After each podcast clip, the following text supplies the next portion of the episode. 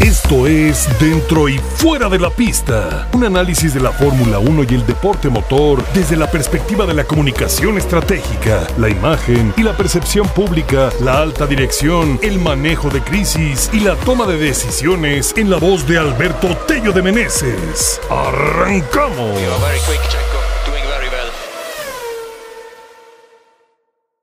Queridos amigos, ¿cómo están? ¡Qué gusto saludarlos! Caray, qué difícil, qué duro fin de semana hemos tenido todos. Digo, empezando por supuesto por Checo Pérez, no se diga Pato Howard también en la Indy 500. Y nosotros como aficionados creo que también necesitamos, es importante, un trabajo para, pues para recuperar esa sonrisa, ese positivismo, esa, mentalidad ganadora, esa mentalidad centrada en el objetivo y en, las soluciones. A veces no se, no se pueden conseguir todos los resultados en el momento en que lo queremos. La vida no necesariamente es de gratificación instantánea, pero pues el trabajo paga, ¿no? Entonces eh, hay, que, hay que trabajar y hay que hacer las cosas y mantenernos muy, muy enfocados en todo aquello que deseamos conseguir y aprovechar, sacar lo mejor de estos momentos complicados, de estos momentos difíciles, cuando el panorama se ve más oscuro, porque suelen ser grandes, grandes oportunidades de crecimiento disfrazadas de, problemas. Entonces, hay que darle la vuelta, vamos a darle la vuelta a esto, esperamos, confiamos eh, que con la mentalidad que Checo nos ha demostrado a lo largo de toda su carrera, realmente vas a ver tomar algo positivo de lo que pasó este fin de semana. Es solamente un fin de semana, pero ya hemos platicado bastante por qué rebota, por qué tiene un impacto tan grande cuando él tiene un mal momento, a diferencia de, otros pilotos que hemos visto pues eh, con muchas situaciones adversas, negativas, sin, sin lograr lo, lo, que se les solicita y aún así siguen siendo los grandes candidatos. Entonces, se dividen muchas cosas. Él es una figura pública, es un atleta de, de alto rendimiento que ha conseguido estar en el equipo más importante de este momento. Tiene una exposición mediática máxima y por supuesto de la mano tiene una presión muy fuerte. Entonces, Creo que uno de los siguientes pasos, el, inmediato que, requiere, no es algo nuevo para esta comunidad percepcionista. Se trata de su profesionalización al 100%. Él no se va a entrenar al parquecito de la esquina ni se pone a hacer las sentadillas en el sillón de su casa. A lo, mejor sí, pero, pero vaya, tiene, tiene rutinas formales, tiene un preparador o un par de preparadores eh, de primer nivel y de la misma forma necesita, necesita también preparar y trabajar esa mente, esa mentalidad tan poderosa que él tiene para llevarla al máximo. Es tan solo pulir, pulir ese valor que tiene. Hasta, hasta los diamantes necesitan pulirse. Los diamantes vienen en bruto, los diamantes no vienen con, esa versión más bella y más valiosa que conocemos. Entonces, se necesita pulir ese diamante que es, que es Checo Pérez eh, no todo se trata de ir en esta visión de, caudillo, donde tiene que lidiar con, todas las cargas y sobrepesos, eh, tan solo por a lo mejor tener una resistencia a trabajar algo tan importante como es la mente. Es muy poderosa su mente, pero esa mente a veces cuando es tan poderosa te puede, te puede hacer querer o sobreestimar las necesidades que tienes. En la pista no cabe duda de todo su talento, nos los ha demostrado. Es simplemente un mal día, pero este mal día de verdad se ha convertido en algo exponencial, se ha, convertido en algo durísimo, porque además del, del trabajo mental que todavía hay que pulir, donde están esas áreas de oportunidad, sabemos que la parte del trabajo mediático no la ha colocado. Y en ese sentido, sabemos que este espacio está dedicado, sí, a compartir lo que tanto nos gusta, que es platicar del deporte motor, especialmente de, la Fórmula 1, hacer el análisis de los nuestros, pero también siempre... Eh, se ha distinguido por ser un espacio de responsabilidad social en el uso y consumo de la información y tiene un enfoque de lo que es la especialidad de un servidor y percepción pública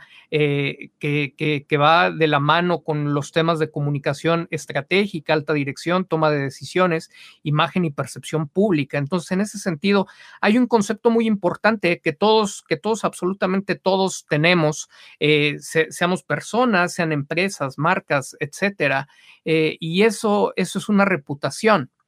Y, la reputación no es otra cosa eh, que, la forma inmediata, sobre todo en figuras públicas, expresándonos más en el tema de figuras públicas como, como Checo Pérez, pues es, algo que se va acumulando a lo largo del tiempo. Es parte de la imagen con la cual eres percibido en el desempeño de tus actividades. Y, y esa es una imagen sostenida en el tiempo. ¿No? Entonces, desafortunadamente, eh, Checo no ha realizado eh, un trabajo, no ha tenido un plan de comunicación, no ha tenido un proyecto ni el equipo adecuado, tampoco eh, le han dado importancia al tema de, su imagen pública y entonces eso ha limitado mucho que tenga un colchón, que tenga un soporte mediático y a través de, los la amplificación de los medios, también un soporte por parte de la afición para minimizar bastante cuando vienen estos momentos negativos. Eh, la verdad es que gran parte de los pilotos que vemos en los equipos top siempre son mencionados cuando viene un, error, eh, como el que sucedió en, Mónaco. Eh, se dice de, esos pilotos que están explorando los límites y se les aplaude, se, se les asocia con una mentalidad ganadora. Y con Sergio es todo lo contrario, y no solamente eso.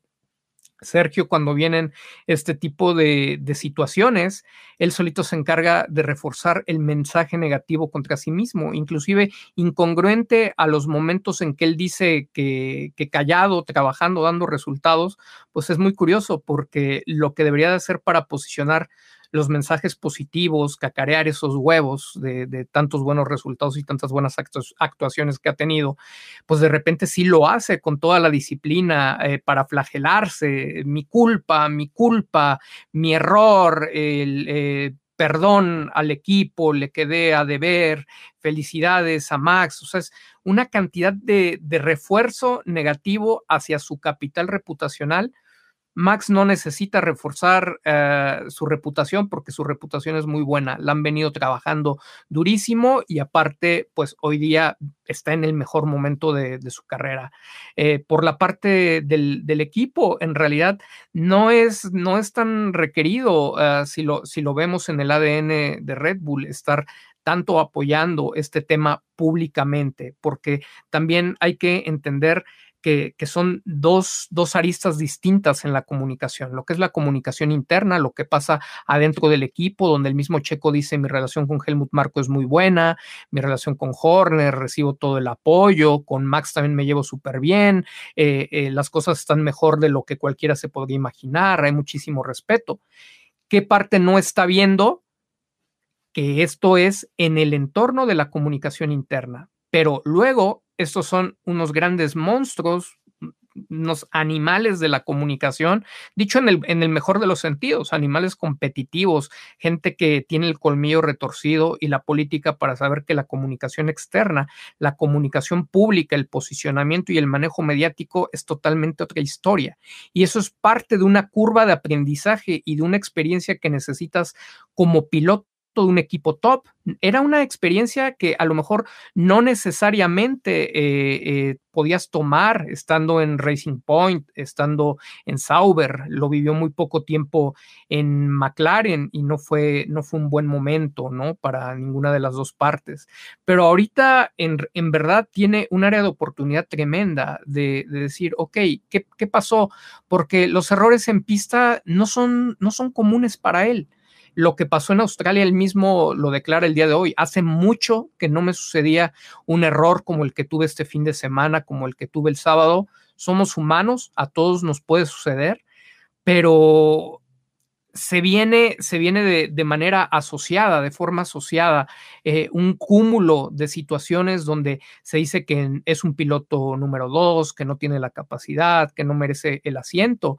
Y lo que sucede es que nosotros, a lo mejor como aficionados, como sus coterráneos, como gente del continente latinoamericano que, lo apoyamos, pues obviamente vemos ah, una cara distinta de la moneda, pero este es un deporte global en donde el negocio es lo más importante es, es lo que lo mueve.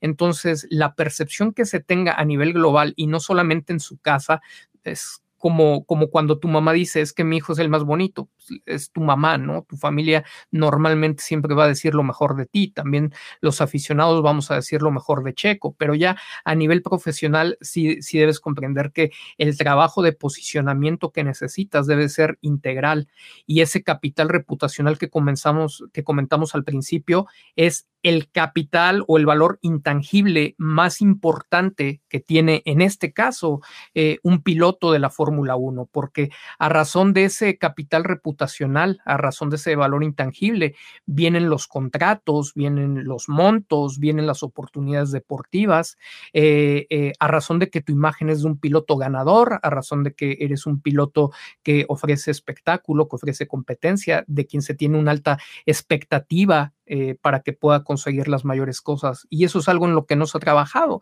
Y sin lugar a dudas, o sea, a, pesar de que, es solo un error y sí repercute mucho en la pelea por el campeonato, dadas las condiciones, creo que lo primero es lo primero. Antes de, que, de querer correr hacia un campeonato, tienes que comprender qué es lo que están haciendo los grandes campeones o qué han hecho los grandes campeones y qué te ha faltado trabajar a ti.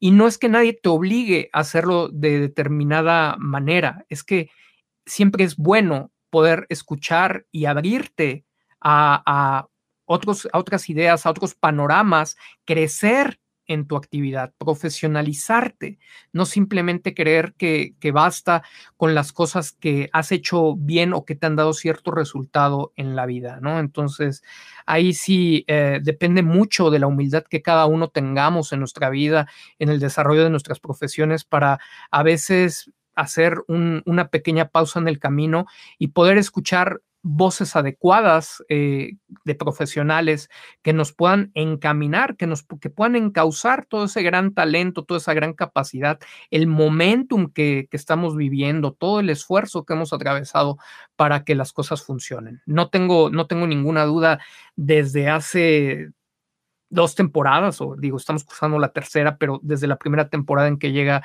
Checo Pérez, que todas las posibilidades para él en cuanto a capacidad, a talento, a la capacidad mental misma, están ahí.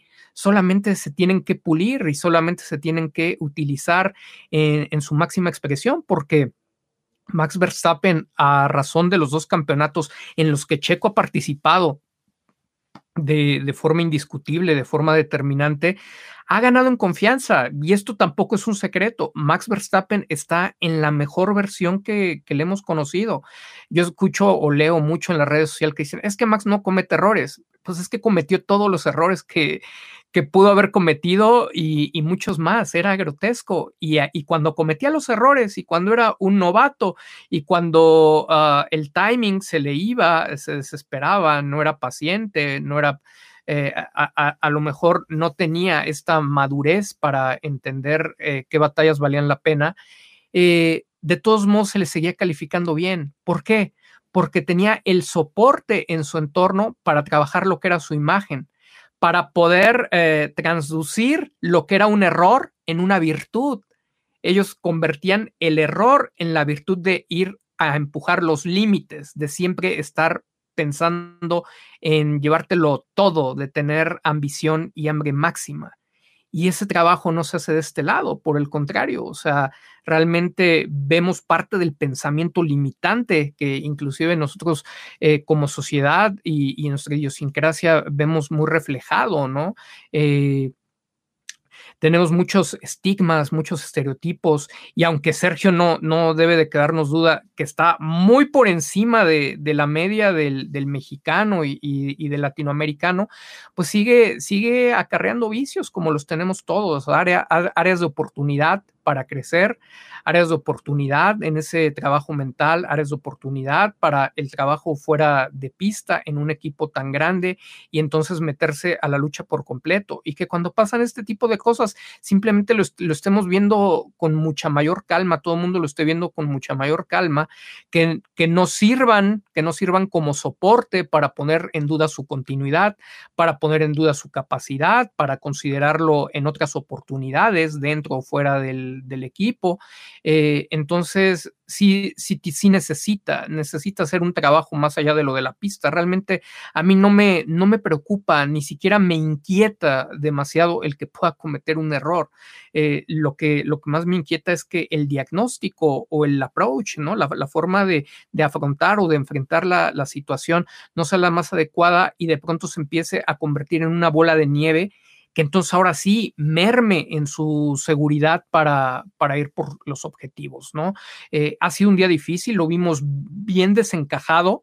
Obviamente se vienen tiempos más complicados, eh, temas de desarrollo del auto que inclusive se le escaparon al mismo Helmut Marco, temas de desarrollo que nuevamente repiten la historia del año pasado, eh, desarrollo que favorece el estilo de Max Verstappen y tendrá que lidiar con eso. Y, ahora no hay el, no hay el soporte eh, de decir, pues es que eh, estamos a la par y estamos compitiendo. ¿Por qué? Porque un simple error se magnifica y, él es el propio amplificador de esos errores. Creo que es muy, muy noble, eh, es muy grande el, el, hecho de reconocerlos, pero por el otro lado, cuando ya te sientas en una conversación profesional, entonces tú ah, vuelves consciente a la figura pública del cuándo sí, cuándo no, por qué sí y por qué no. Si él no está convencido, no lo va a hacer, por eso no lo está haciendo actualmente, por eso está ah, actuando de forma contraria a sus intereses. Pero si tú le dejas ver que en realidad estos son herramientas, él mismo va a tener la capacidad de tomar las mejores decisiones al momento de declarar y al momento de posicionarse. Entonces, siempre he considerado, nunca, nunca es tarde mientras todavía estás vivo en, en la oportunidad para, para mejorar.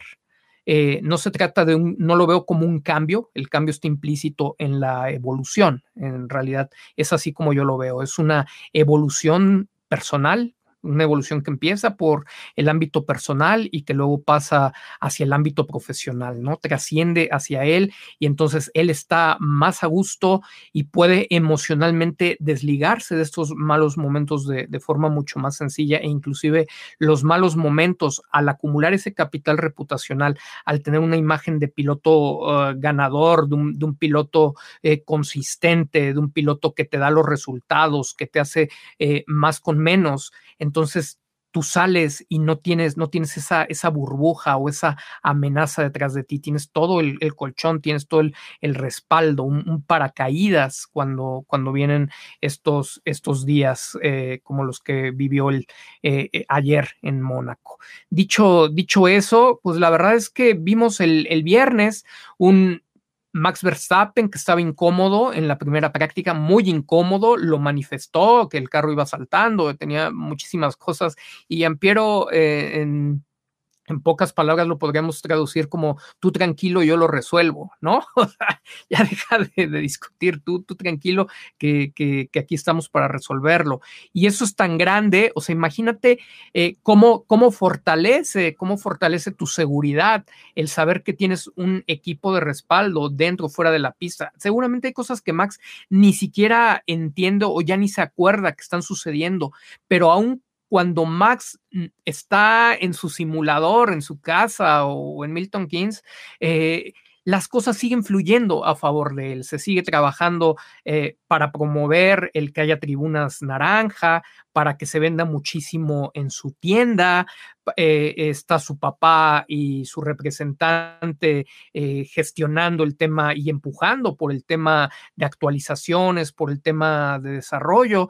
Y llega el fin de semana de la carrera y se sube a la primera sesión y normalmente le puede pisar a fondo porque su ingeniero lo conoce o su equipo de ingenieros lo conocen a la perfección conocen sus necesidades y pueden anticipar qué es lo que va a querer, además del conocimiento que tienen eh, para configurar el auto en determinada pista, ¿no? Y cuando las cosas no salen también en esa práctica, como el viernes, que inclusive fue extremo, ¿no? Porque fue como de, no te lo vamos a poder resolver eh, ahorita, lo vamos a tener que ver hasta el final, pero sale la segunda práctica y entonces el carro vuela.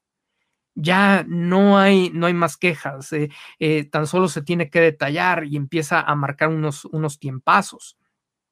Y por el otro lado, vemos a un Checo Pérez eh, que no sabes si está probando, que no sabes al 100% si su equipo de ingenieros no encuentra las, las soluciones esto ya no es un tema, eh, lo, que, lo que pasó el viernes ni siquiera es un tema de la información que, se pueda filtrar o, que se pudiera quedar en, el camino solamente del lado de Max Verstappen, sino también hay una forma de trabajo que es bien respetable y en la parte de, de la forma de trabajo del profesional que es checo, pues digo, él está ahí por algo, ¿no? Por, por algo él es el que llegó y estoy en ese equipo. Es, será su responsabilidad reflexionar y, ver sus propias áreas de oportunidad, trabajar con la parte de expertos, que también no sería, no, sería nada descabellado, tener una buena asesoría, una, una buena relación, platicar con otros ex campeones eh, para, para ver cómo más potenciar eh, lo que está haciendo, en este caso, sobre todo dentro de la pista, y, ver si a lo mejor no se están desperdiciando ah, ciertas sesiones eh, con los temas de, pruebas de, configuración, ¿no? Cuando vemos un Max Verstappen con el que siempre van a la segura, en el que ni siquiera él participa tanto en esas configuraciones, lo sabíamos, ha mejorado, ha mejorado también en el tema de retroalimentación, por lo menos de saber decir qué es lo que le está pasando, pero su equipo de, ingenieros está en otro nivel, o sea, es quizá el mejor equipo de, ingeniería, el mejor garage que hay en este momento en la Fórmula 1. Y no pasa lo mismo, no pasa lo mismo. Hay un déficit en el lado de Checo Pérez porque tampoco es como de, eh, mira, Checo, sal, eh, prueba esto y, vas a ver que te vas a sentir cómodo. No hay esta sinergia, este conocimiento, esta, esta lectura, esta anticipar, ir dos pasos adelante de las necesidades de conocer a tu piloto y que puedas sentir la plena confianza eh, eh, de, acelerar y explotar al máximo el auto. Entonces, eh, un tema de, experiencia, un tema de, sabemos que Giampiero Lambiase fue su ingeniero inclusive en 2014 de Force India y de ahí salta a la oportunidad contratado por Red Bull.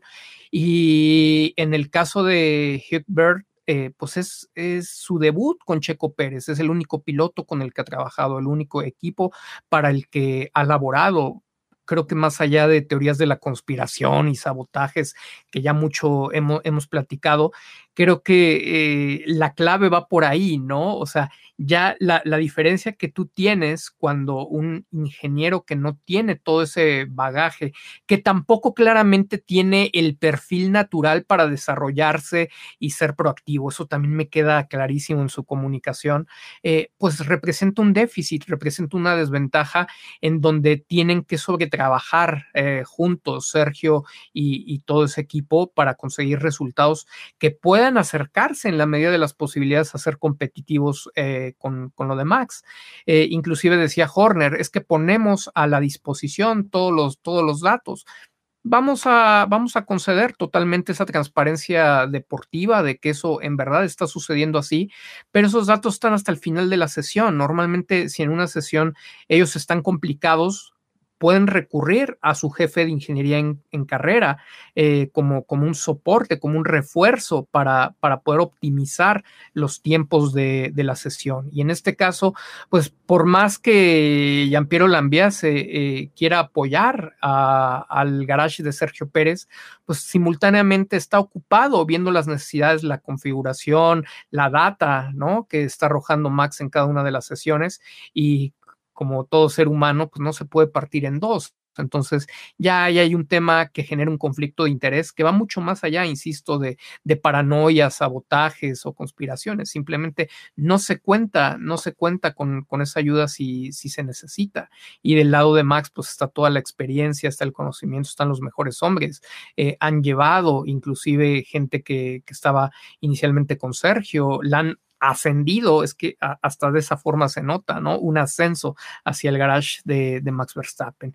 Y aún así, Sergio les ha puesto todos los sustos. Aún así, Sergio se ha encargado de armar un garage que no existía, que no es la primera vez que lo dijo hace, hace unas semanas, que obviamente Horner tuvo que salir a hacer control de daños de, de sí mismo y de Helmut Marco, ¿no? ¿no? No era una información que fuera muy grata. Eh, seguramente en la nueva cúpula de Red Bull. Y, si lo vemos, si lo vemos de esa manera, el trabajo de, Checo es grandísimo, es gigantesco, es enorme. Ahora, el tema es que desde que llegó Max Verstappen al equipo, el, el proyecto se volvió dependiente, dependiente del neerlandés. Ellos así lo decidieron. Se olvidó Helmut Marco inclusive de la academia. No volvió a salir talento de esa, de esa academia, no se volvió a fichar, no se volvió a desarrollar. Eh, ha, sido, ha, sido una, ha sido una locura lo que, lo que ha pasado ahí, eh, totalmente rompiendo el sentido común. Eh, de lo que representa que un proyecto tan grande dependa de una sola persona, no solamente de su voluntad, inclusive hasta de factores externos como su integridad física y su salud.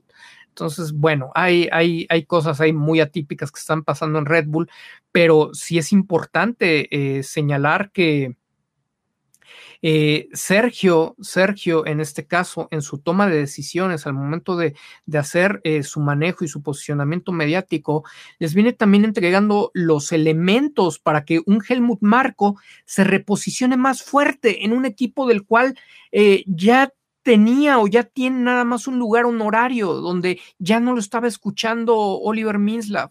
Y entonces uh, Sergio, más allá del error material que se comete el sábado, de repente te posiciona que perdona al equipo y obviamente hay un costo, hay, hay un impacto por, por los, el coste que, genera el, el, incidente, ¿no? Para el equipo con un, con tope presupuestal.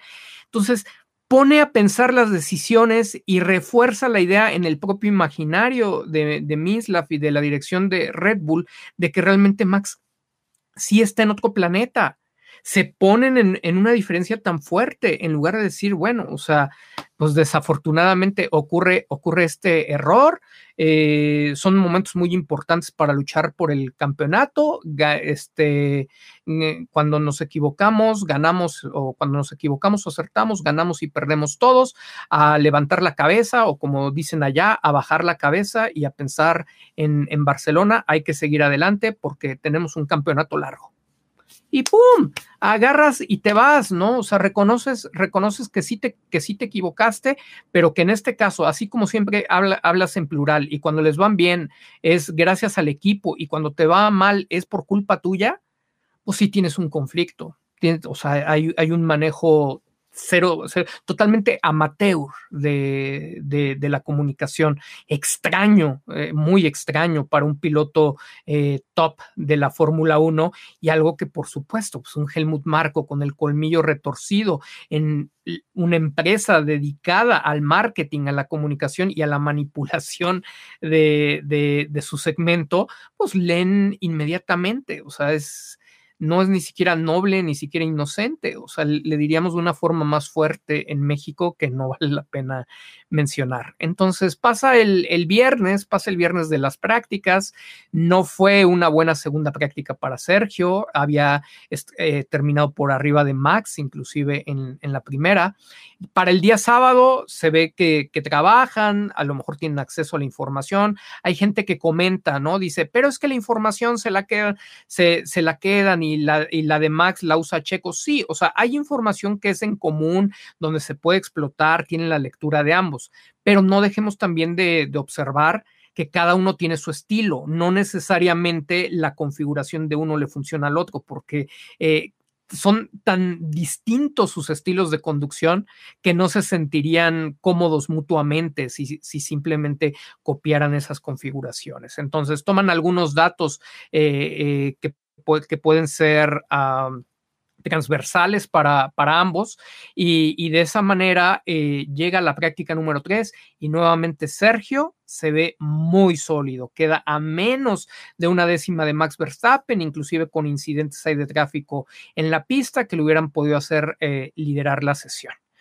Y todo pinta muy bien. Dices, a ver, no se ve que haya mano negra, no habría ninguna razón y tendríamos por qué entrar en, especulaciones de que no le estaban dando las cosas o, de que estaban tratando de trabajar para ampliar la ventaja de Max, ¿no?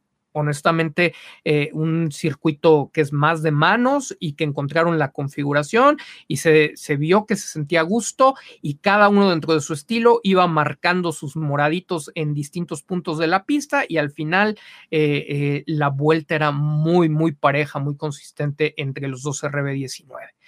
Llegas a la, a la clasificación, viene un error que presumiblemente pudo haberse generado por una distracción con, con el Alpine que viene saliendo uh, de la línea de, boxes, se va a ancho, se va, se va profundo en la toma de la curva, va con llanta fría y, y bueno, se convierte en un pasajero y no hay otro destino que la barda.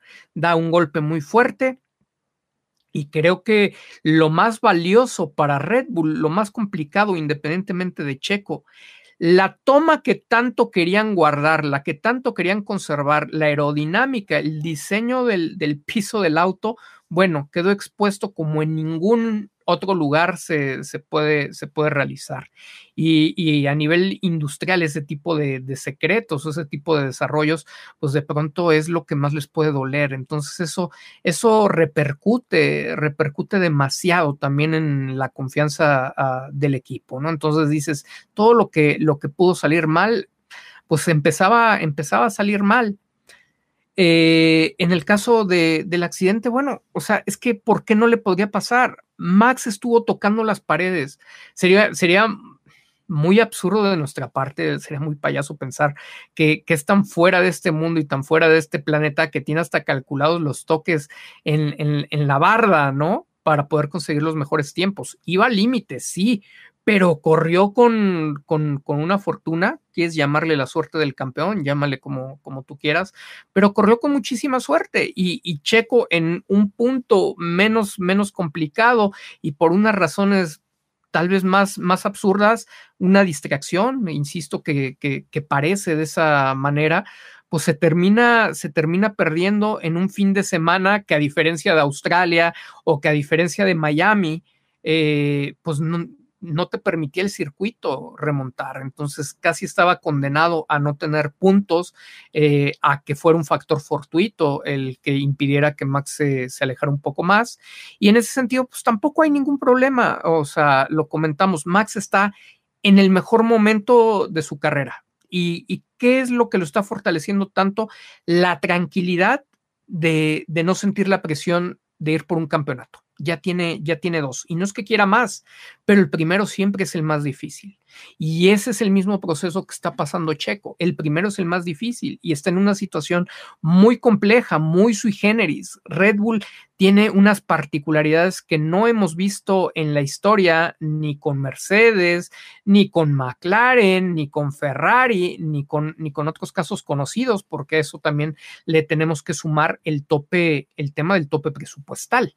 ¿No? O sea, Checo, Checo llega y Checo está en Red Bull en un momento en que se tiene tope presupuestal y no es como en esos equipos, como casos Barrichello, como casos eh, Valtteri Bottas o Nico Rosberg, donde inclusive eh, eh, un equipo con alto presupuesto se podía dar el lujo de tener actualizaciones para los dos pilotos y desarrollos eh, que, que, pudieran satisfacer las necesidades de ambos. En este caso, Red Bull tiene inclusive el, el speech de, de, decir, pues es que tengo que decidir por uno y las actualizaciones por temas presupuestales de repente nada más las puedo tener en un auto y tengo que elegir pues al que me ofrece mejores resultados, ¿no? Entonces, todo, todo se empieza a complicar, se empieza a enmarañar. Y aún con todo eso, hay que salir, hay que salir. ¿Qué va a pasar? ¿Se va a tener el campeonato? La mejor sugerencia para Sergio es no te presiones. Digo, la mejor en realidad es trabaja, júntate con, los profesionales. La parte de, conducir no se te ha olvidado, ni, ni pasa absolutamente nada por un error. Eh, ve qué es lo que está pasando mentalmente, si hay distractores, si hay mucha presión por esa lucha eh, por el campeonato, cómo vas a gestionar ese tema de, de, de, la presión, ¿no? Porque inclusive habíamos visto y hemos comentado, Sergio hace hace unos años, durante toda su carrera, venía al autor como Hermano Rodríguez y tenía mucha, mucha presión por correr enfrente de su gente y eso disminuía su resultado. Emocionalmente, la gestión, la gestión de sus emociones no era la que, la que más le ayudaba, ¿no? Para, para conseguir estos grandes resultados. De repente hubo un cambio que no fue arte de magia, sino un aprendizaje a través de una experiencia que él vivió con quién, una experiencia que vivió con Max Verstappen. La frialdad que tenía de poder estar en el simulador o con los videojuegos, mientras en el autódromo de Sambor todo, todo mundo en Países Bajos estaba enloquecido eh, por su piloto. Y Max Verstappen inmutable, así, no lo, no lo sabía. Y a Checo se le quedó tan marcado y, y, lo pude constatar a través de sus declaraciones, se le quedó tan presente que cuando llegó al Gran Premio de México manejó de una forma única, que una forma que no había eh, eh, tenido precedente, esa, esa presión emocional de toda, de toda la gente apoyándolo y de toda la gente esperando lo mejor de él. Ahora tiene que, tendría que trabajar, tendría que revisar si, si le está pasando algún tipo de factura, si le está generando un tipo de presión adicional, estar cargando con el tema del, campeonato. Si eso lo, estás cargando, pues entonces suéltalo, vete carrera por carrera, vete, vete al día y sabes que tienes que ir sumando y que eh, claramente si tienes un compañero en su mejor forma, eh, con, está en su momentum, tiene dos campeonatos, tiene el respaldo, el favoritismo de, todo el equipo. Entonces, vete carrera a carrera. ¿Qué tienes? ¿Cómo tienes que ir resolviendo y cómo tienes que ir gestionando carrera a carrera de tal forma en que carrera a carrera puedas lograr quedar por encima de él, por difícil que sea, porque si no es como de estás queriendo correr antes de, empezar a caminar, ¿no? Y ahí es donde no, no hay mejor, mejor opción que acercarte con, con los profesionales, psicólogo del deporte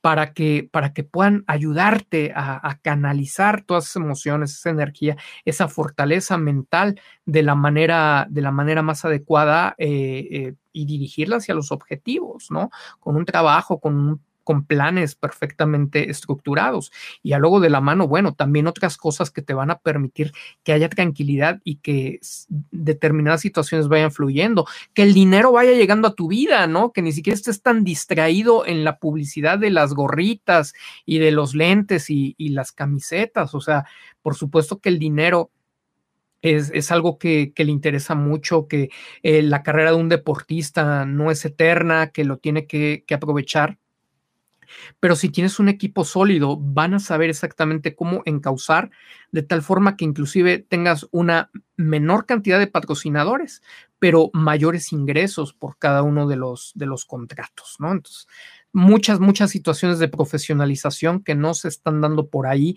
que claramente ni siquiera son tema con un Hamilton, con un Verstappen, eh, con el mismo Leclerc y, tantos pilotos, ¿no? Schumacher. Ustedes veían el valor de, marca que ellos tenían y, eso se, traducía simultáneamente pues, también en las oportunidades que les daban en la pista. Es que todo crece cuando, cuando pones todo en armonía, cuerpo, mente y corazón, ¿no? Talento, pues obviamente todo fluye y no está en armonía, se están, se están descuidando puntos, puntos importantes un poco por estas resistencias, resistencias a la evolución, resistencias a, algunos cambios. La carrera del día de hoy, en la carrera del día de hoy, había muy, muy poco por hacer. Todo lo que podía salir mal salió mal, como, como él lo, comentó. Eh, las estrategias, pues no fue culpa de nadie, hizo una primera parada, hizo una muy buena apuesta, las, cosas iban, iban avanzando. Eh, ahora sí que tal vez, ¿no? Tal vez si hubiera venido una, una parada y entonces más se hubieran animado a ir a hacer el cambio, él hubiera podido avanzar muchas posiciones. Son muchos hubieras, muchos supuestos, cosas, escenarios que tú planteas y, y, y que terminas en la toma de decisiones de acuerdo a las probabilidades que, que, consideras que tiene cada uno de ellos. Y pues no, no, no, no salió, no se, no se combinó, eh, parecía que sí, ya había una, una severa pérdida de confianza, inclusive cuando la pieza todavía estaba muy mojada y él se mete por full wet, eh, los tiempos eran más lentos que los que estaban todavía con, los Inters en, condiciones eh, aún complejas. Eh, no, no, no estaba, no estaba caminando, tampoco es que ya hubiera demasiado por arriesgar, no estabas en zona de puntos, era mejor llevar el auto a casa poco, poco, poco que hacer el día de hoy, poco que, realizar. Eh, le cuesta, ¿no? Todo es presupuesto, le cuesta el tema del, alerón. Afortunadamente en el incidente con Russell, pues eh, en realidad no pasó, no pasó a mayores. Entonces es darle carpetazo, darle carpetazo y ya enfocarse en Barcelona, pero eh, darle carpetazo, ah, yo lo pondría un poquito mm, como, como en entre comillas o en, en un paréntesis, porque sigue, sigue habiendo esas áreas de oportunidad y creo que si simplemente bloqueas lo que, lo que te sucedió, entonces a veces desperdicias esa, esa oportunidad de crecer. Vale la pena sentarse, hacer introspección o hacer trabajo con, con todo el equipo y ver qué es lo que se puede obtener de, de, valor, cómo le das la vuelta, cómo haces de esta mini crisis del fin de semana una, una oportunidad, cómo agregas valor a todo, a todo lo que sucedió. Si él, si él lo hace, entonces más allá de la narrativa, va a poder regresar más fuerte que nunca. ¿Cuál sería el peor de los escenarios? Pues obviamente que tenga, que se sienta con desconfianza. España es un, es un circuito uh, permanente. Vamos a un circuito permanente. Las, las barreras no están ahí uh, eh, eh, pegadas, entonces hay un poquito de margen de maniobra, que es algo que le encanta a Max Verstappen, ¿no? Este, no, estar tan comprometido y sin embargo, bueno, hoy, hoy lo hizo muy bien en, en Mónaco. Entonces, creo que tiene buenas oportunidades de reencontrarse con el auto, con las sensaciones de regresar al nivel que, le conocemos. Vale la pena mucho y les digo, este es un trabajo que como consultor, un, servidor y, mis colegas de percepción pública o colegas de, nuestras especialidades eh, realizamos y que siempre va mejor de la mano con el trabajo de, la psicología del deporte, pero el, tema es también la energía alta. Eh, ¿cómo, ¿cómo, es que ahí lo escuchamos por radio? Le hemos, lo hemos notado con ese fuego, traía fuego en Arabia, traía fuego después de España eh, la temporada pasada, que de hecho creo que fue el paso a, Mónaco, eh, y se le escuchaba con esa energía alta y entonces activaba, activaba Beard, activaba, lideraba a, todo su garage, eh, imponía condiciones en el equipo, utilizaba asertivamente la radio y esa energía alta, hoy la volvimos a dejar de, escuchar, o sea, este fin de semana otra vez como muy, muy pasivo. ¿Son estilos? Sí, sí, son estilos, pero es cuando tú empiezas a trabajar, lo conviertes en un estado, en un estado de ánimo. ¿Por qué? Porque el tipo lo tiene. Si no lo tuviera, no lo escucharías nunca si, si consigues que se, que se vuelva un hábito y que se consiga la versión más poderosa de ti de manera consistente, entonces esa consistencia en tu carácter, esa consistencia en la forma de enfrentar los retos y enfrentar los objetivos, de encarar las problemáticas y encontrar sus soluciones, se convierte en una forma de ser, se convierte en parte de ti pero es el trabajo que no se está haciendo, solamente es reactivo, cuando traes la molestia de algo que no pasó. Ahora, se echa toda la culpa este fin de semana, no lo hace a nombre del equipo, sino lo hace a título personal. Va, va a salir a España con esa deuda sintiendo que le debe, que le debe totalmente al equipo. El equipo también le ha fallado, pero están juntos en esto.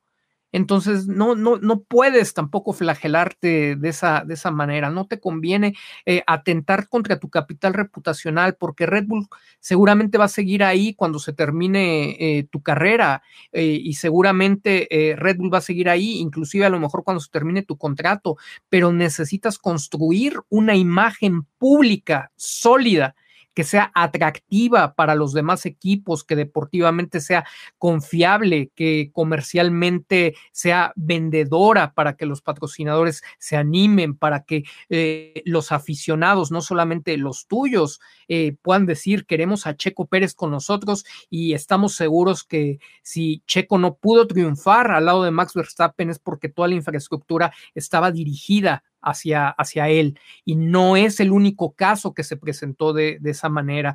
Todo esto data de, antes de que él llegara. Eh, pasó Richardo y se tuvo que ir porque, porque es una realidad este, este favoritismo. Eh, pasó con Gasly, pasó con Albon, porque ya para después de la salida de Richardo se había desbaratado, era inexistente el, el, otro garage.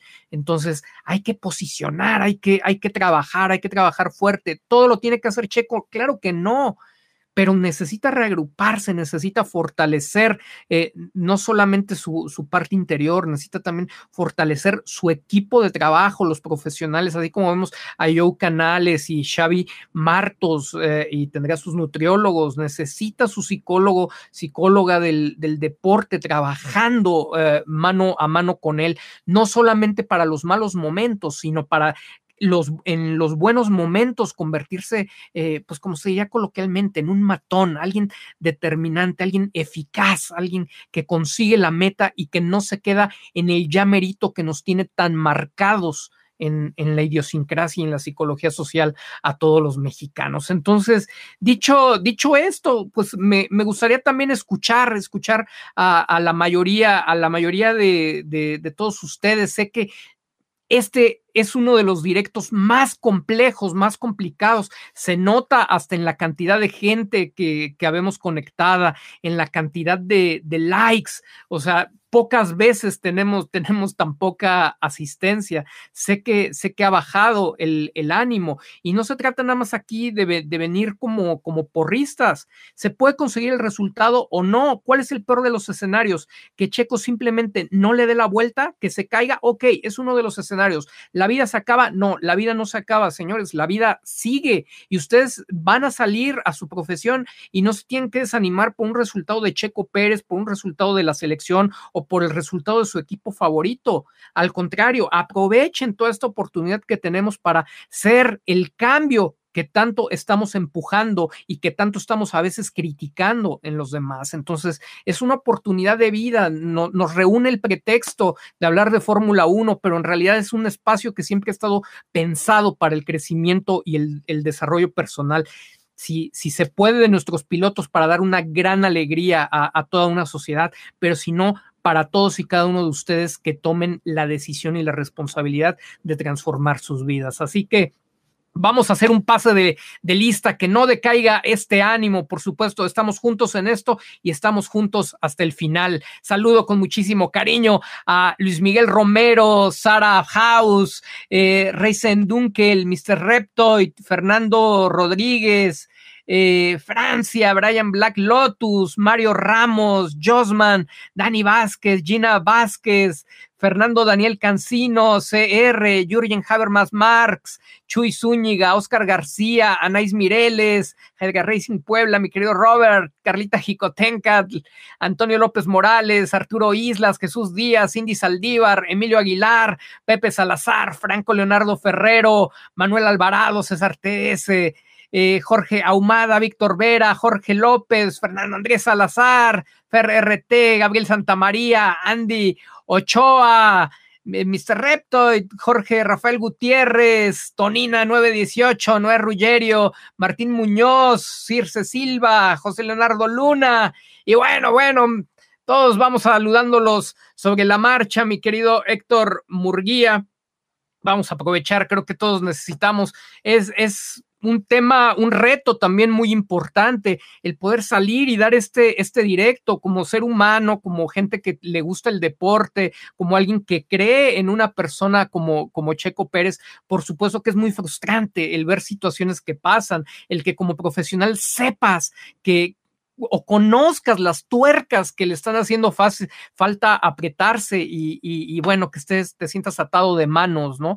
Pero pues es una decisión personal, entonces, eh, para bien o para mal, el resultado, el resultado que, que, tenga al final, lo que cuente el final de su carrera, pues será producto de las decisiones que, que haya tomado y, y seguramente, bueno, siempre habrá factores que, estén en su control y otros que no, pero pues, lo importante es poder juntar eh, lo mejor de cada parte y conseguir los objetivos. Así que eh, mi colágeno para tener un poco de, energía en esta noche y estar con todo para, para seguir platicando y respondiendo. Hagamos este, nuestra catarsis, eh, no, no, no, pasa nada, cuéntenme qué, qué, es lo que está pasando y lleguemos muy fuertes y lleguemos con, con mucho apoyo. No se preocupen por los haters, tenemos unos complejos tremendos de, de estar preocupados por lo que dicen los demás de nosotros. ¿Ya escucharon?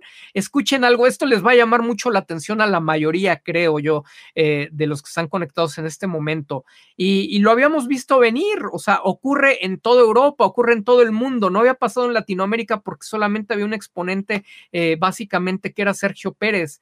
¿Escucharon el exceso que hay ah, con el cachorro, este Canapino, eh, nuestro, nuestro hermano argentino que corre en la, en la IndyCar? O sea, a mí me da mucho orgullo que no solamente esté Pato Howard, que también esté Canapino, no pasa nada, este, eh, pues que en este momento Argentina u otros países de Latinoamérica no tengan un representante en Fórmula 1. Siempre he sido eh, convencido y he hecho un llamado a que como región nos podamos unir en, en el apoyo para poder posicionar a los nuestros y abrir oportunidades y generar contrapesos. Pero algo que siempre he admirado, eh, particularmente de los argentinos y criticado de los mexicanos, es esta mentalidad. Ellos, ellos te apoyan hasta, ellos se apoyan entre sí mismos en su mayoría, hasta cuando no estás haciendo nada, hasta si van perdiendo, ellos siempre piensan que van ganando y si van en último lugar, o sea, te, narran las cosas como si fuera lo más sensacional. Obviamente, a lo mejor para el mercado mexicano fue muy cansado lo que escuchamos hoy en, en la Indy, pero se los había comentado, solamente son esos complejos lejos que existen en México, ese temor a la crítica eh, externa que siempre hay, lo que ha llevado a que solamente en este país se tenga que hablar bajo la psicología del cangrejo, donde tienes que atacar a los tuyos para que digan que eres objetivo, porque si, si no, aguas, te van a decir que eres un porrista, no importa que, que, lo que estés diciendo sea justo, que esté avalado por una trayectoria. Y entonces, hasta en eso, los mexicanos seguimos perdiendo, no con los argentinos, seguimos perdiendo con todo el mundo.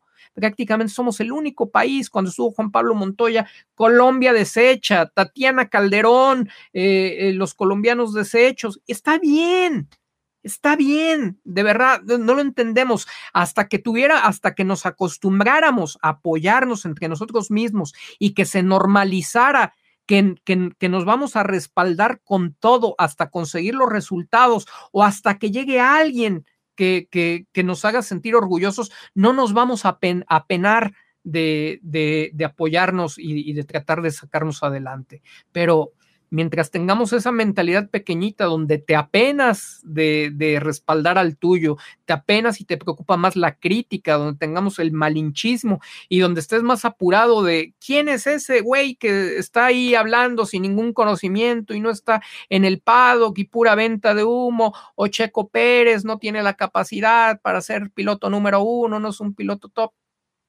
mira, o sea, si los mexicanos estamos mandando en su mayoría ese mensaje al mundo, ¿cómo esperamos tener el respeto de los demás hacia nosotros? Nada más échenle, échenle un, ojito ahí porque es muy clara la problemática que estamos viviendo y sé que, sé que ese cambio, esa evolución y esa transformación pues es uno de los grandes retos que, hemos tenido como sociedad ah, toda la vida ojalá, ojalá un día se pueda lograr. Así que mi colágeno, por lo menos para que mis articulaciones funcionen eh, perfectamente toda esta semana, mucha, mucha energía, poquito de restaurar la, piel con las desveladas que nos aventamos viendo los grandes premios eh, en, en Europa, etcétera, etcétera, etcétera.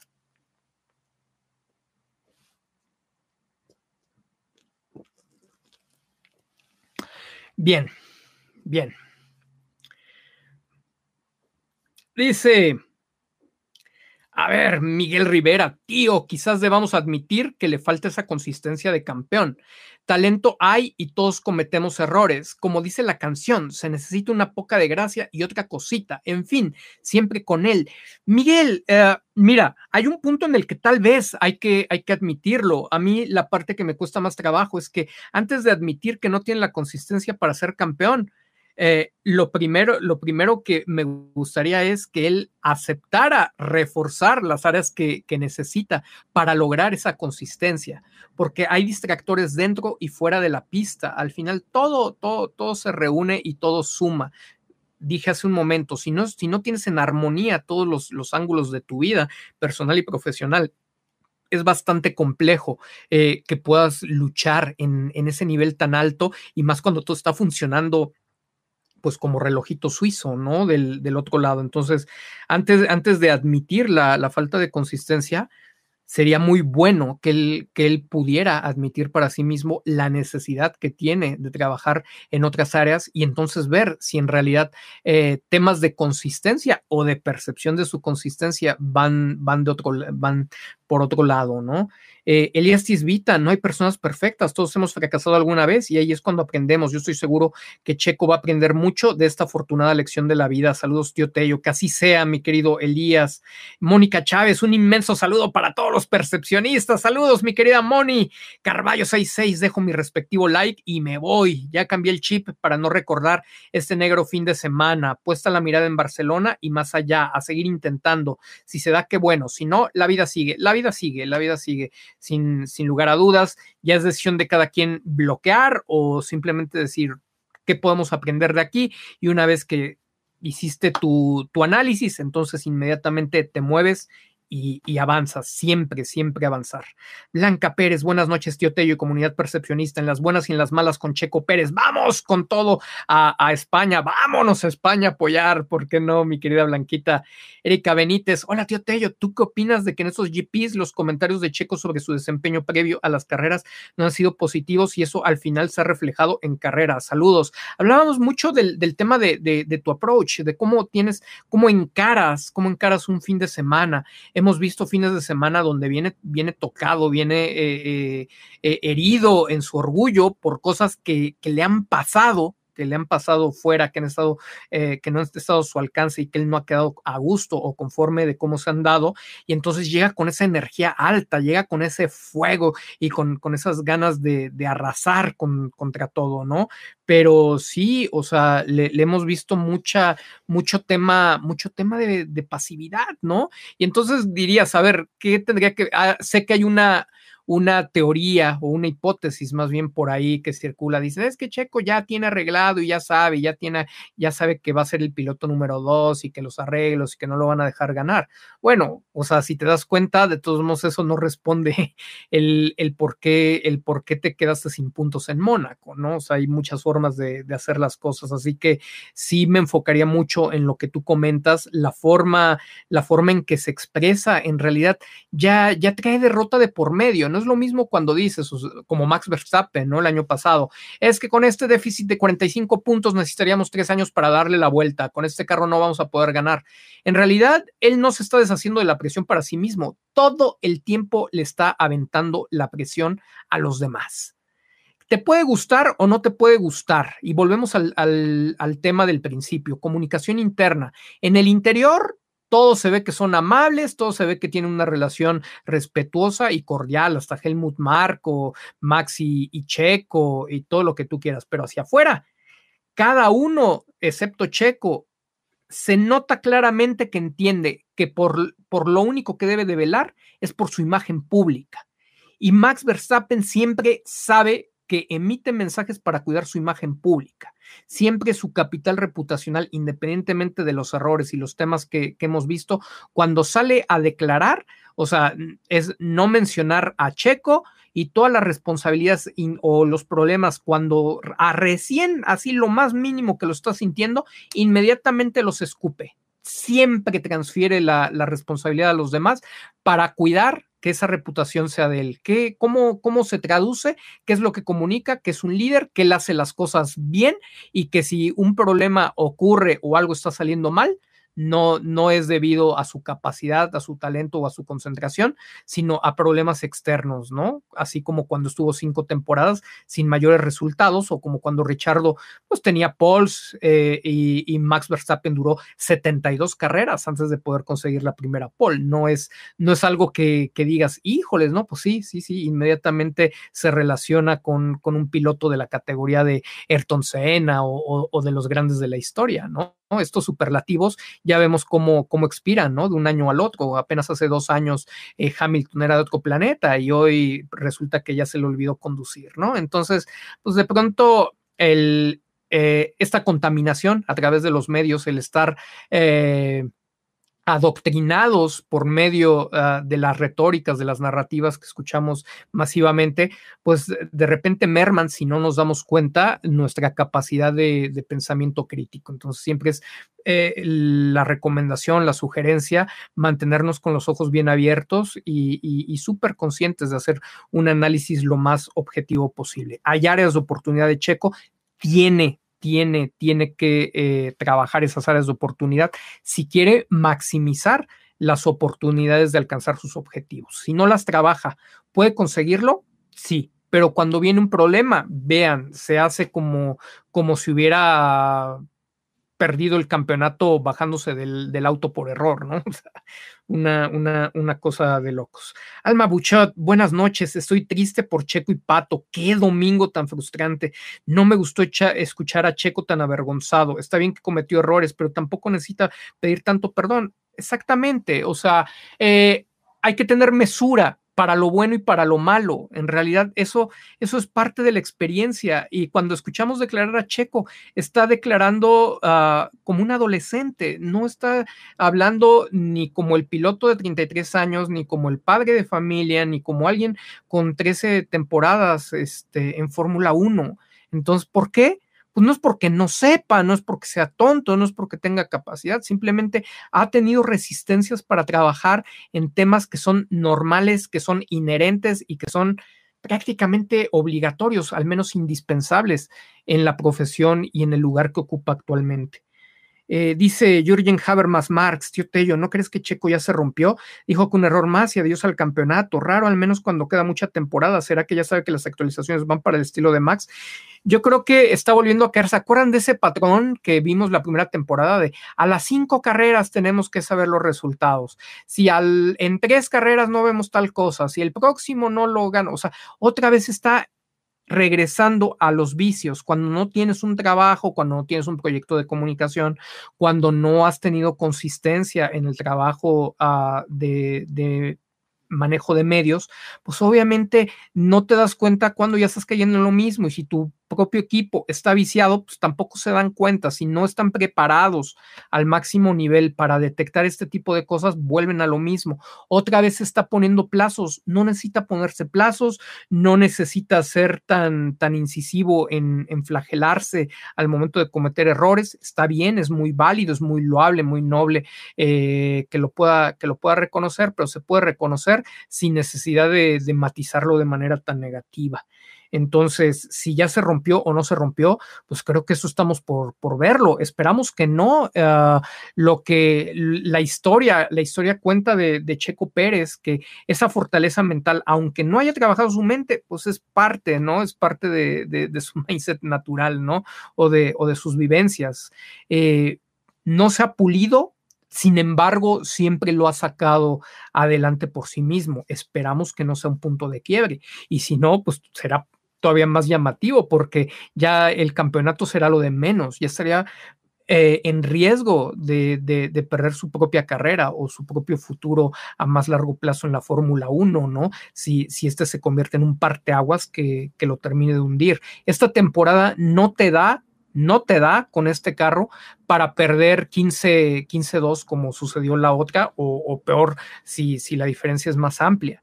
Necesita, necesita por eh, una cuestión de resultados, porque él le ha apostado todo al resultado y ayer falló en los resultados. Y si esta temporada vuelve a fallar en los resultados en pista, que es al igual que Red Bull apuesta todo, pone todos los huevos en una sola canasta, Checo pone todos los huevos en la canasta de los resultados. Y cuando tú haces eso, entonces o, los consigues o te acabaste.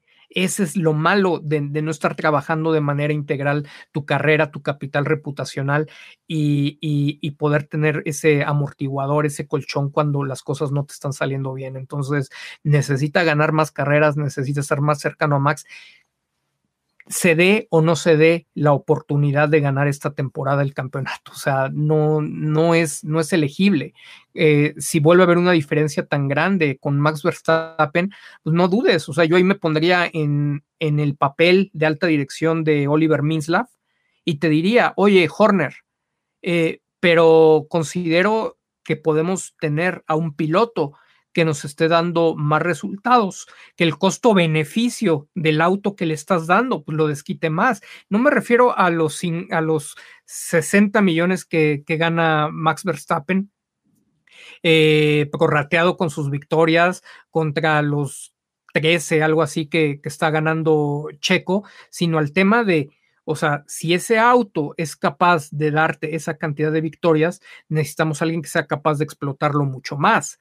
Entonces, Checo solito se estaría metiendo el pie. Si no trabaja de forma integral, se va a estar metiendo el pie, porque al día de hoy, si, si hacemos un análisis muy frío y con todo el cariño que, le tenemos, eh, pues podemos decir, no es un piloto que comunique liderazgo, eh, tiene muchos aficionados, pero no los cultiva, se, dan porque nosotros lo queremos seguir, no es que haya un trabajo para agruparlos, para, para convivir con ellos, nada, no, no existe esto que sí se hace con Max Verstappen y, con otros pilotos, eh, tampoco, tampoco es que digas, tiene el ADN de Red Bull, es subversivo, es agresivo, es egoísta, es llamativo, si bien es muy carismático, pero ese carisma pues tampoco es como que lo explote y, lo derroche, ¿no? Este, de manera, de manera generosa, hablando en las entrevistas y siendo muy sonriente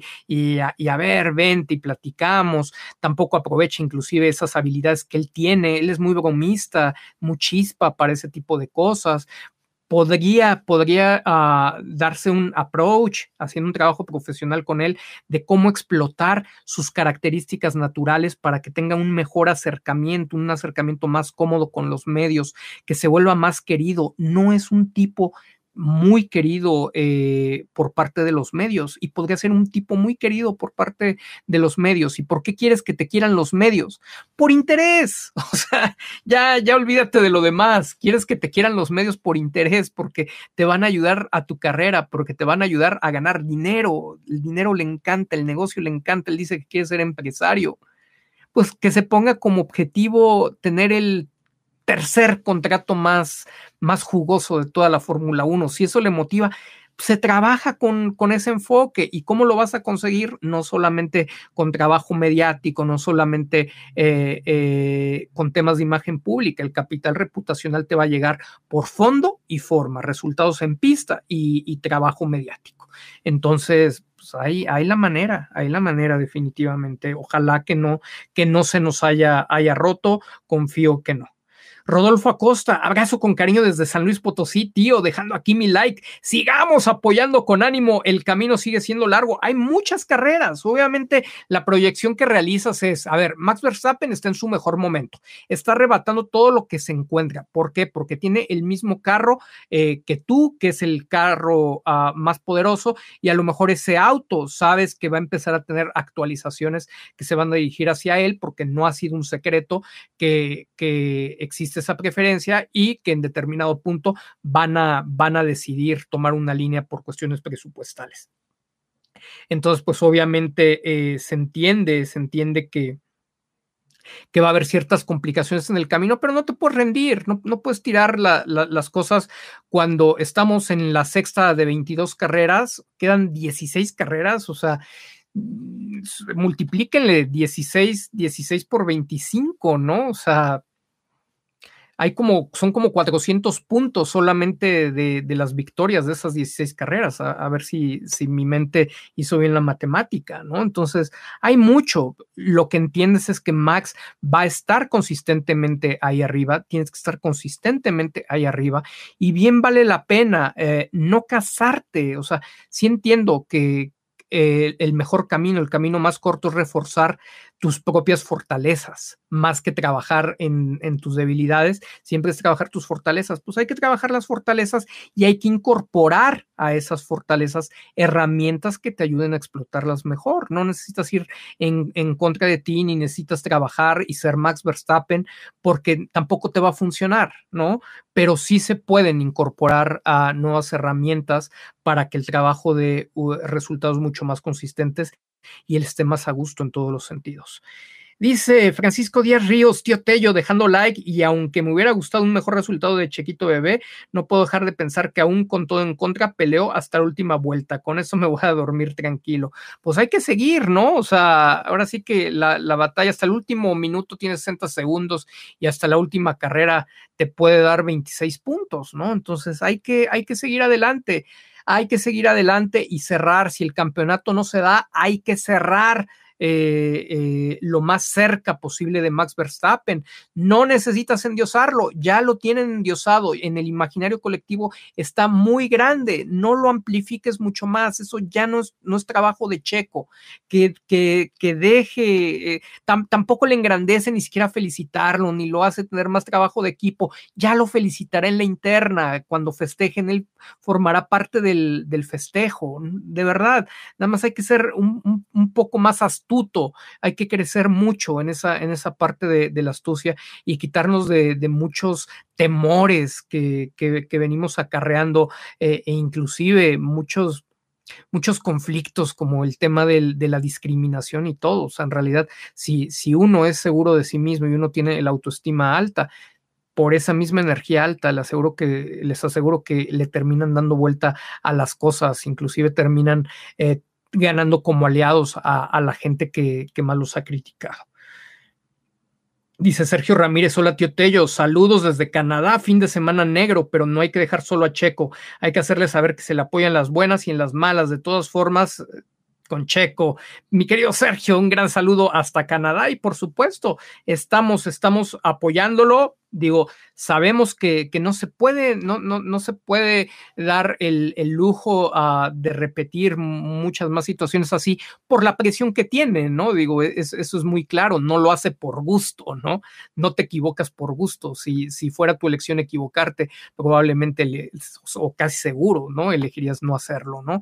Eh, tampoco, tampoco se trata de ver quién comete más errores para ver quién obtiene más aprendizaje. Es un equilibrio. Cuando ya cometes el error, es el momento en que tratas de, convertirlo en, un aprendizaje significativo.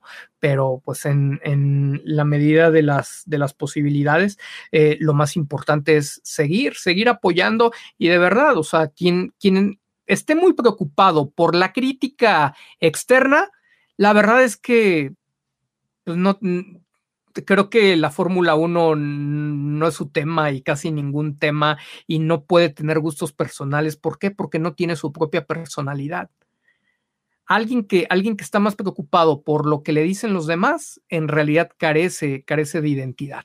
¿No? Si ustedes eh, realmente tienen su identidad propia y se hace, son responsables de sus decisiones, no se preocupen de lo que digan los haters. Pues obviamente ahorita no habría soporte para, para muchos supuestos, para un análisis abstracto, subjetivo de, de, lo que es Checo Pérez, mucho más cuando se ve demoledor Max Verstappen, pero pues al final del día sí, son 40 puntos muy importantes. En, en Australia hubo puntos que no tenía por qué haber perdido eh, que, no, que no fueron su responsabilidad, minimizó, minimizó, daños hasta donde él pudo, pero en realidad fue una carrera que, que tenía para ganar.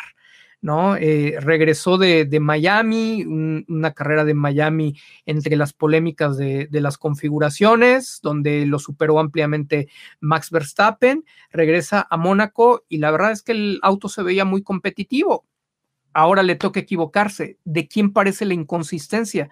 La inconsistencia parece de Checo él tendrá que hacer su análisis. Si a lo mejor en el tema de, configuración, eh, insisto, está perdiendo demasiado tiempo los fines de semana, ¿se acuerdan? no, es, algo nuevo, lo platicábamos las temporadas anteriores, ¿no? ¿Por qué no sale a buscar estar hasta arriba, aunque sean prácticas, siempre buscando lo mejor? A veces pareciera que quiere ir tres pasos adelante y estar buscando lo último que le dé una ventaja competitiva, cuando quizá tendría que enfocarse en en, perfeccionar las configuraciones ya conocidas, ¿no? Las que mejores resultados le vienen dando y que lo podrían poner a batallar y a meterse en la cabeza de Max Verstappen. Cuando ha conseguido meterse en la cabeza de Max Verstappen, hemos visto a Max Verstappen presionado. Cuando empieza a, divagar, a irse por todos lados, parecería que, eso solamente ah, le baja créditos, le baja confianza hacia su persona en el interior del equipo y hace que Max tenga fines de semana muy tranquilos. Miguel Viveros, Miguelito, buenas noches, Alberto. A mí lo que me dejó pensando es la presencia de Minslav y las consecuencias de mostrar cierta falta de resiliencia mental. Son pocas las oportunidades. Sí, o sea, digo, deja tú el tema de la resiliencia, ¿no? O sea, la resiliencia se va a notar en, Barcelona, pero la fortaleza mental, directamente el tema de la fortaleza, la fortaleza mental al momento, cómo, cómo encaras lo que te está pasando, no, no tanto cómo lo traduces para la siguiente oportunidad, que va a ser muy importante eso que comentas, pero sí la forma, la forma en que te muestras desencajado, inseguro, uh, sobreestimulando eh, en el tema de flagelarte, de pedir disculpas al, equipo. Lo tengo que decir. O sea, lo que comunicó fue una gran falta de personalidad y me parece que es por el lado en que lo está mencionando Miguel Viveros, que es preocupante. Tienes ahí al jefe y muestras una falta de personalidad de este tipo. El error, el error es humano, pero cómo afrontas el error, hubo una falta de personalidad. No es algo que te esperas en un deportista de, alto rendimiento. La sencillez, la humildad es genial, es buenísima, pero el exceso, todo exceso es malo. Dice A ver, Jesús Martínez, solo hay dos tipos de pilotos, los que han ido al, al, muro y los que irán. Esta vez nuestros dos pilotos se fueron al muro. Qué gran espectáculo es la Indy 500. Saludos. Buenísimo, estuvo buenísimo. Lástima, lástima que no haya podido terminarse, eh, que no se haya podido concretar esta, esta, esta victoria de Pat Howard. Ya no las estábamos saboreando. Ahora sí estaba toda la, la, mesa, la mesa puesta. Ya platicaremos un poquito más adelante del tema Pat Howard. Julio GB, buenas noches, tío Tello. Ya los aloncistas ponen a Alonso como subcampeón, que ya no tarda en adelantar a Checo. ¿Qué opina? Digo, aquí es la parte importante, ¿no? Checo no tiene esa oportunidad de, caerse y antes que estar pensando en el, campeonato, tiene que estar pensando en la próxima carrera olvidémonos de lo demás. Si tú piensas en la próxima carrera y si te concentras en estar en la próxima carrera por delante de Max Verstappen y haces el mismo ejercicio durante las próximas 16 fechas, tienes buenas posibilidades de que el peor de tus resultados sea un segundo lugar del, campeonato. Entonces, Checo se tiene que preocupar por lo que, por lo que él está haciendo, ¿no? Entonces, yo me enfoco más en lo que él está haciendo que inclusive en lo que Red Bull le pueda hacer a, él o, lo que, o lo que pueda ocurrir con los demás pilotos. Dice Claudia Moon, ah, bueno, otra, otra cosa, los, los saloncistas, los medios, pues cada quien defienda los suyos. Nada más nosotros ustedes vean la superioridad moral que tiene gran parte de la sociedad mexicana, que es la única que se pone a atacar, pero así, a matar con, con, todo a su propio piloto, con tal de no sentirse ridiculizados, este, absurdos de, de apoyar a alguien que ellos mismos, en su falta de identidad, consideran como un perdedor. Pero también son los primeros que se suben, ¿no? Este, eh, eh, al barco cuando las cosas están caminando bien. Tenemos ahí una, una deuda, una deuda social y una deuda personal, una deuda individual bien grande en México. Dice Claudia Moon, no olviden su like. ¿Cómo van los likes? Ojalá nos puedan apoyar. De verdad es, es difícil, no, no, se crean. Son, son días que ni un servidor pues, tiene ganas, ¿no? Este, de, de, salir. Dices, ah, todos estamos mal. Eh, de, de, repente eh, el ánimo no es el mejor.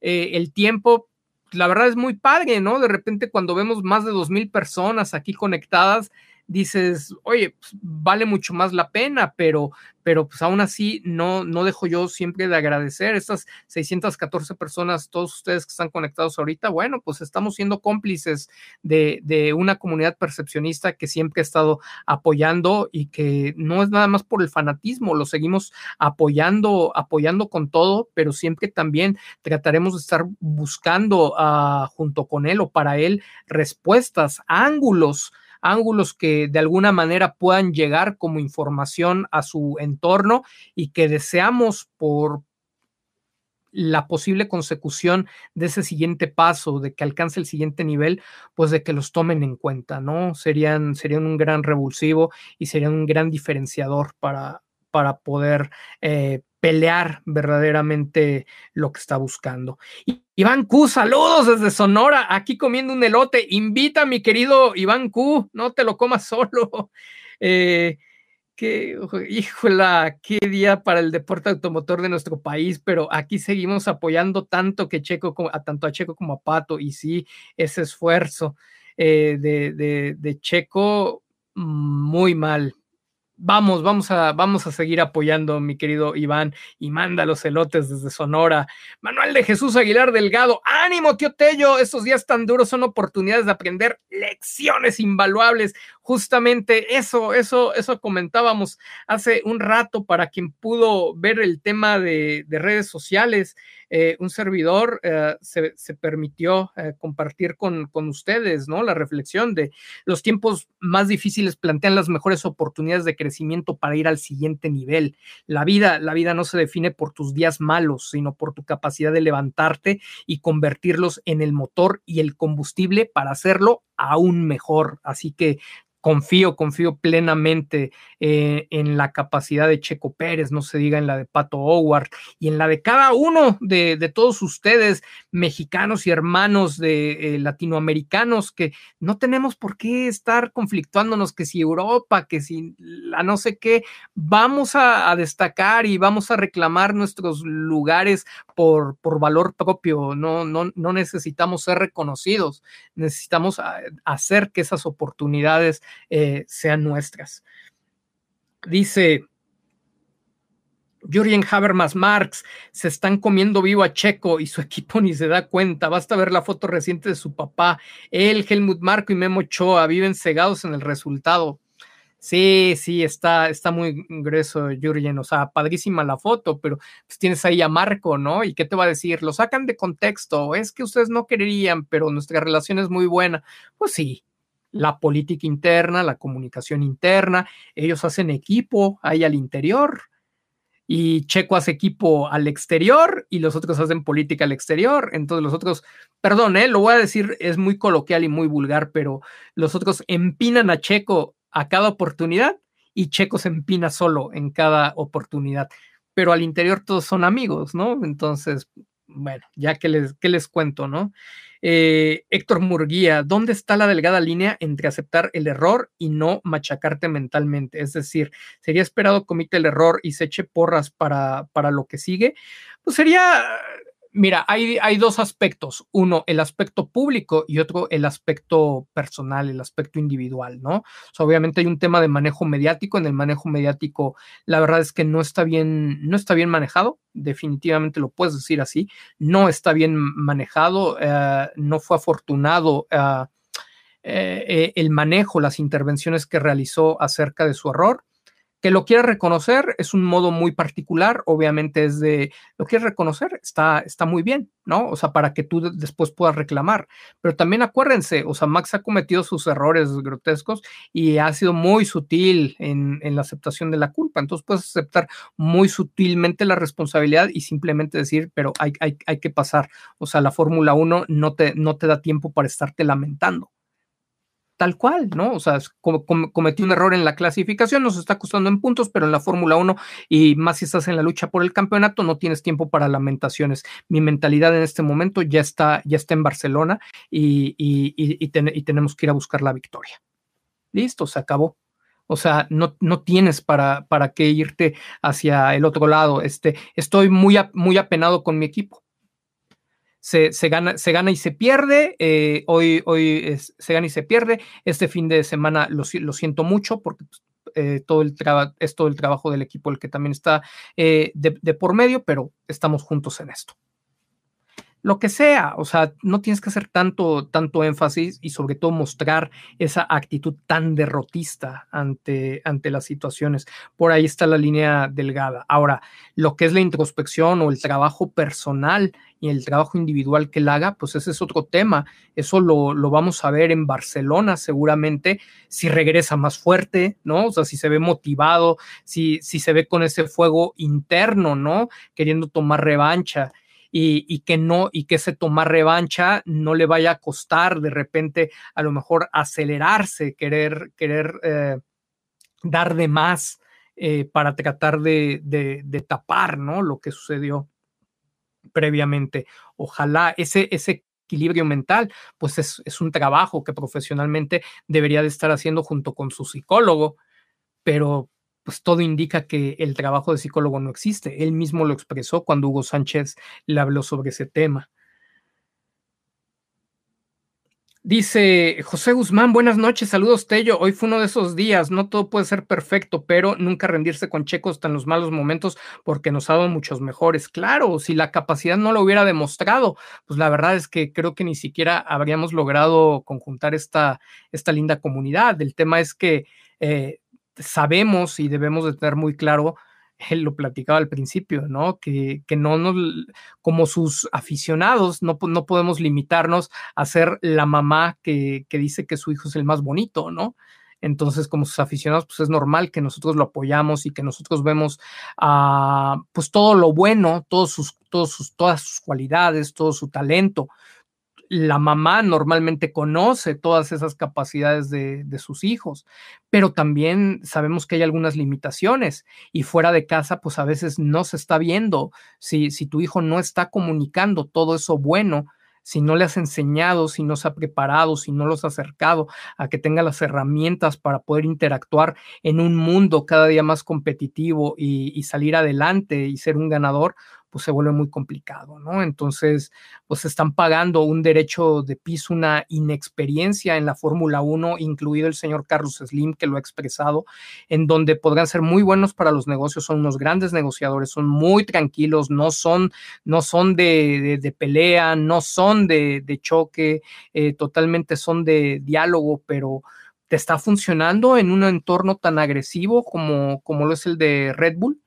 ¿No será que, a, veces a lo mejor estás esperando que el entorno se adapte a ti en lugar de tú adaptar, adaptar tus propias cualidades y tus propias características a ese entorno para poder, para poder superarlo? O sea, es, si, quieres, si quieres escalar la montaña, la, la montaña no se va a adecuar para ti la, montaña es la, montaña y tú vas a tener que eh, conseguir las herramientas y tener la preparación necesaria para llegar hasta su cima. Entonces, sí tienen que considerar ahí qué, qué cosa les está haciendo falta. Dice Kevin Méndez, saludos Tello, Lobato en la transmisión de hoy habló de cómo Max ganó la pole, indicándole a los demás que no le gustaba decir que Fernando perdió la pole. A Checo le falta ese tipo de apoyo. Claro, es que de, hecho es, es, muy es muy en positivo. Y, Checo, Checo, todo lo que es en el entorno de Checo y muy relacionado a México se maneja en el entorno negativo. No hay el apoyo para medios, insisto. O sea, lejos de criticar, hoy sería un trancazo para exigir que los medios mexicanos tuvieran ese apoyo abierto y descarado para Checo Pérez.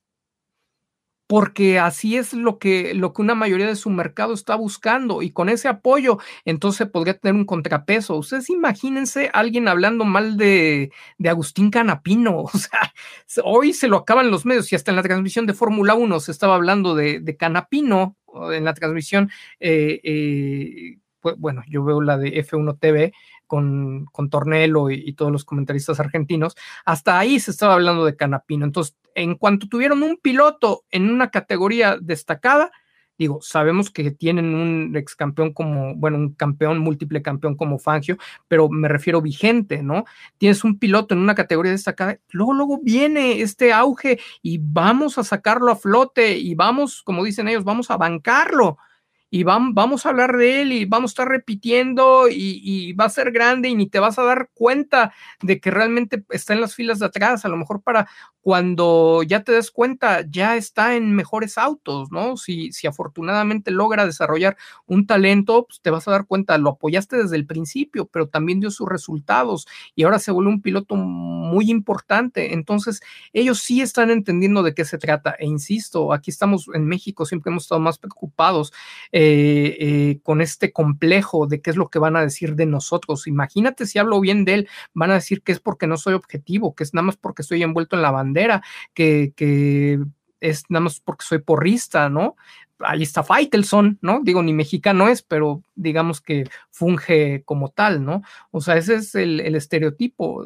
Pégale al mexicano y si le pegas al mexicano, entonces la, falsa superioridad moral, el doble discurso del mexicano, te va a atacar menos que, que si lo defiendes vean, vean a un servidor, ¿no? O sea, por defender el talento de, de Checo Pérez, aún señalando sus áreas de oportunidad, o sea, no me bajan de vender humo y de porrismo y, y, cosas por el estilo, ¿no? Entonces, por eso entra el mexicano en una zona de confort, porque no está, no le gusta el choque, eh, no, le, no le gusta, es agresivo, pero es agresivo entre propios mexicanos, con, con cangrejos, y después se pelea con los extranjeros, pero entra dentro del mismo tema xenofóbico, pero algo equilibrado no existe, y los demás que tanto se han peleado, si de repente quisieran descalificar a un argentino radical, eh, dile, ay, sí, vete a apoyar a Canapino, ¿no? O sea, no, no va por ahí porque yo veo muchos excesos de aficionados de Checo Pérez mexicanos, como muchos excesos de hermanos argentinos, como veo muchos excesos de hermanos españoles. Pero también cada quien tiene derecho de apoyar al que quiera. Lo más saludable sería que cada quien lo hiciera en su espacio y lo más, más saludable sería que nos pudiéramos ayudar a crecer entre todos. Pero pues bueno, a veces resulta muy, muy utópico. Y lo que dijo Lobato, pues fue muy atinado, ¿no? Max ganó la pole, Fernando no pierde, o sea, Checo, Checo, Checo no pierde. ¿No? Simplemente es de, no, no se perdió eh, una, una clasificación, simple y sencillamente, pues hubo un incidente de carrera, fue, un mal día, y se acabó, minimizas, minimizas el problema, pero el mensaje que se manda se amplifica desde que el propio piloto pues te empieza a, a recalcar y a repetir amplificar eh, de que cometió un error, de que cometió un error, de que cometió un error, de que le pide disculpas al equipo, de que el equipo no lo merece una tras otra, una tras otra, una tras otra, pues el comentarista de todos modos lo hace, ¿no? Aunque no lo quisiera hacer, lo hace. Eh, lo, lo repite porque si el piloto lo está diciendo, pues te vas a ver más ridículo tú si lo apoyas, ¿no? Rorro MX, comparto aquí también. Yo sí tomé en cuenta los consejos de Tío Tello, no como el equipo de Checo, y ahora estoy bien posicionado para mi contratación en una gran firma. Gracias, Rorro, por este testimonial. Qué gusto. Qué gusto me da de verdad cuando me dicen que este espacio, además de hablar del tema que tanto nos gusta, ustedes sí eh, tienen esa visión para, para saber aprovecharlo y, traducirlo para que se haga una, una diferencia. A veces entre, entre más arriba estás, eh, las resistencias pues también son más, más duras, ¿no? Y la soberbia, sobre todo ah, ah, para intentar cosas diferentes, pues se vuelve más grande. Dice Anaís Mireles, buenas noches a todos. Creo que Checo no tenía necesidad de martirizarse tanto, de verdad fue exagerado. Ahora cuando algo salga mal se pensará que es su culpa, aunque no sea cierto, muy mal ahí. Absolutamente, mi querida Anaís. Tomás, buen día. Saludos, tío Tello. Dejo mi like y cuando llegue a casa lo veo saliendo de Mónaco, en donde, por cierto, había una cantidad importante de mexicanos un poco tristes. Vaya, vaya, este, mi querido, mi querido Tomás, un gran, gran, gran saludo para ti. Qué padre, qué padre el tema de, Mónaco. Ya nos estarás contando mucho más de esos. Qué triste que, que todos esos mexicanos, incluido tú, eh, pues no hayan, no hayan podido salir con la gran satisfacción del resultado. Héctor Murguía tiene que aceptar el error, pero dejar de ser víctima. Exactamente. mejor no lo pudiste decir. ¿Se acuerdan o, les ha pasado que en redes sociales inclusive dicen, es que ustedes siempre están victimizando a Checo? O sea, no, o sea, hay cosas cuando te toca, te toca, ¿no? Si se la aplican, pues tienes que cacarear y tienes que quejar, que quejarte porque tristemente así funciona. Hay tal machismo en la sociedad, principalmente mexicana, que yo veo un reflejo. A mí me parece, me parece uh, en el análisis que Checo tiene un conflicto interior en la queja, en, quejarse personalmente de las cosas que le hacen por un tema de machismo implícito. El que te digan como, como eres este toque eh, homofóbico, ¿no? De, de, que eres como un marica si, si estás llorando. ¿No? Este, eres una niña. Entonces, ah, de repente pareciera que ese, que ese tema eh, de, machismo es el que le impide llorar y el que no chilla no mama. Por eso dense cuenta cómo los campeones entienden, lo entienden claramente que es parte natural del discurso. Ni se sienten mal, ni se cohiben, son seguros de sí mismos, lo hacen todo el tiempo y nos caerán gordos a los mexicanos y a los latinoamericanos y a muchas otras personas, pero los resultados los tienen ellos ahí sí, en el hecho, en el hecho concreto, pues ellos están consiguiendo los resultados, está siendo parte integral de conseguir las cosas que, que, se necesitan. Pero cuando algo sale mal, como dice Héctor Murguía, ok, sale, el estilo de Checo es aceptar el error. Padrísimo. Es más, el estilo de Checo es felicitar al equipo, felicitar a Max. Padrísimo. Pero el exceso pues no te lleva a ningún lado, ¿no? Y, eso de aceptar el, error, pero estarte flagelando y de plano ya hacerte una víctima y victimizar a todo, no suma. Gerardo Rojas, maestro Tello, buenos días desde Austria. Checo necesita un psicólogo del deporte y un equipo profesional de imagen pública hoy, no mañana. Mi querido Gerardo, hemos tenido oportunidad de conversar sobre, sobre este tema en múltiples ocasiones, lo hemos hecho acá en México, los grandes reportes que, nos facilitas desde Austria, desde el mero corazón de, la marca de las bebidas energéticas. O sea, es, es impostergable el, tema de la necesidad de, de, su psicólogo del deporte y del equipo profesional de imagen pública. De hecho, como equipo profesional de imagen y percepción pública, hemos hecho esta recomendación porque es parte integral de nuestro trabajo el que tenga el refuerzo del psicólogo del deporte. Ya desde ahí hay recomendaciones, donde, dónde puedes apuntalar, dónde puedes jalar para crecer esa imagen, para mejorar esa imagen, para que esa imagen te genere capital reputacional, ese capital reputacional te genere mejores ingresos, mejores contratos y mejores oportunidades deportivas. De eso se trata. Grosso modo, de eso se trata eh, el hacer un buen trabajo de imagen pública. Eh, Pablo Mariscal había leído por ahí en unos comentarios de Facebook que Checo pensaba más en el campeonato que en la misma carrera, por lo que en vez de tratar de gestionar la carrera, solo, solo quería restarle. Eh, sí, sí, sí, o sea, bueno, de hecho ese fue eh, parte de un comentario de Marco, ¿no? Como que la distracción venía de estar pensando demasiado en el campeonato. Sí hay que estar pensando, o sea, se entiende que dentro del todo está el campeonato, pero entonces ese es el objetivo general. Tu objetivo general es luchar por el campeonato. Ok, está bien. Ahora vámonos por los objetivos particulares. Y los objetivos particulares es una carrera a la vez. ¿Le, quieres restar puntos? Olvídate de restarle puntos. Concéntrate en, en tratar de quedar por delante de Max Verstappen. Y con eso, ah, si quedas por delante de él, vas a restar puntos de forma implícita e inherente al resultado, ¿no? Entonces, sí lució, sí lució presionado. Y, si, y si no es así, si eso verdaderamente no ocurrió, pues le dio pie al mismo marco, ¿no? Para, para firmar o por lo menos para posicionar esa, esa idea en el imaginario. Fernando Andrés Salazar Fernández, un gran abrazo hasta Chile, mi querido Fernando. No cabe duda de que después del amargo segundo lugar que tuvieron los Verstappen en el GP de Baku, sin conseguir siquiera la vuelta rápida, hubo un antes y un después en la escudería austriaca. Pues en la escudería austriaca y en Max Verstappen, ¿no? Yo creo que aquí también tenemos que hacer un acto de reflexión y, ser humildes nosotros como aficionados al respecto de que Max Verstappen también creció en actitud, ¿eh? O sea, lejos de mantenerse nervioso, traía todas las ganas de arrasar en Mónaco. Y también después de lo que pasó en Baku, traía todas las ganas de arrasar en Miami. Sí creo que con el favoritismo que, que, existe hacia él, con la capacidad y con la calidad que hay en su garage. Bueno, en Miami tenían un, auto que, pues estaba muy lejos, ¿no? De las prestaciones del de Sergio y bueno, sumado a una buena conducción, pues eh, pudo lograr esa, esa, victoria. Pero aquí en Mónaco, en Mónaco en realidad el auto era muy claro que, estaba competitivo, se vio en la práctica 1, quedando por arriba de Max, eh, se vio en la práctica 3, eh, quedando pegadito, pegadito a él.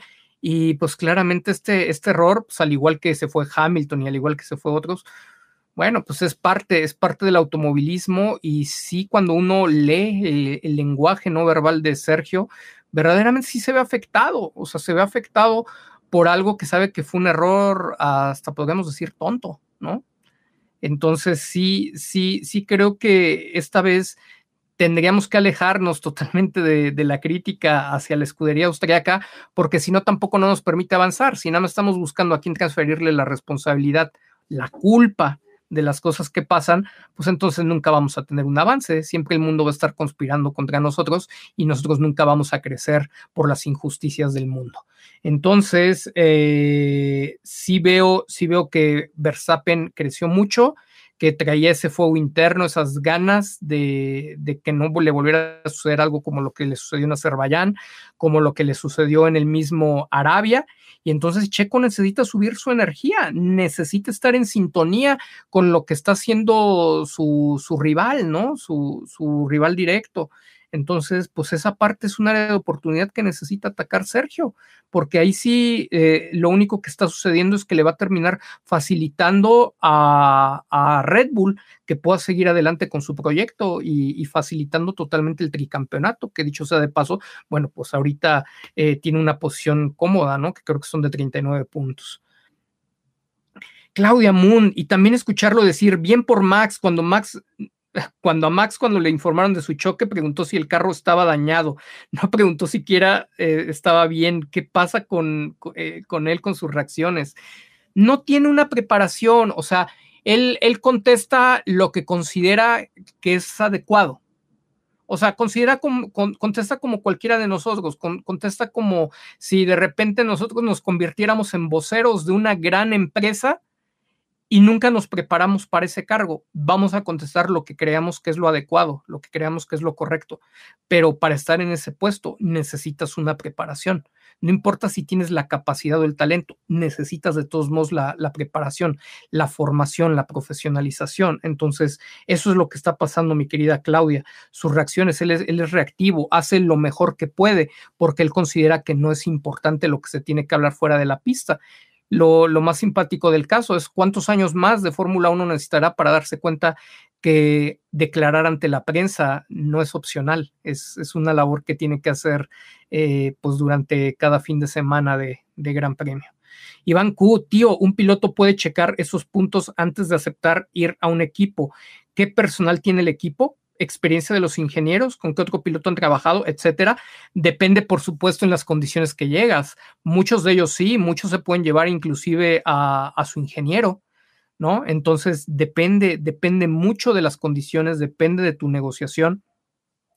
Eh, me imagino que en el caso de Sergio, a lo mejor eh, no la tuvo porque es muy particular el, auto de, Red Bull y entonces puedan haber considerado que la curva de aprendizaje era más corta teniendo gente de casa, aunque, aunque fuera nueva, pero eh, sí, por supuesto que es, algo, que es algo que pudo haber pedido, que normalmente es algo que beneficia mucho, que hace una diferencia tremenda porque si tu ingeniero ya te conoce, te ahorra más del 50% del trabajo. Ya será tema del ingeniero ponerse al día, ¿no? Con, con el auto con el, que, con el que empieza a trabajar, pero por supuesto que haría una enorme diferencia que Checo tuviera un ingeniero de sobrada experiencia y que conociera sus necesidades. No sé, inclusive pudo haber sido su, su ingeniero de Force India, ¿no? No Piero, sino el que es, actualmente es ingeniero de, eh, si no me equivoco, de Fernando Alonso. Efraín Becerra como un fuerte abrazo, tío Tello y familia percepcionista. Una mala semana no define a Checo, afecta en el ánimo, obviamente. Sin embargo, la temporada es joven todavía. Hay que ser optimistas. Vamos, vamos. O sea, estamos a nada de, decir es Race Week. Entonces, ojalá, ojalá que Checo llegue fuerte ya, o sea, que lo borre. Tampoco es como que queramos que a cada rato esté borrando y ahora se vuelva un sabio de, de, borrar y, y avanzar. Pero insisto, el punto es repetitivo, pero necesita crecer necesita incorporar herramientas que le vienen haciendo falta. Iván Q, y lo malo es que ese mensaje lo tiene tan insertado en mente tanto Villamelón y los haters. No sé quién es peor, es de otro planeta, es un fuera de serie pero en Force Indio Sauber no hubiese logrado nada. Así es, Iván.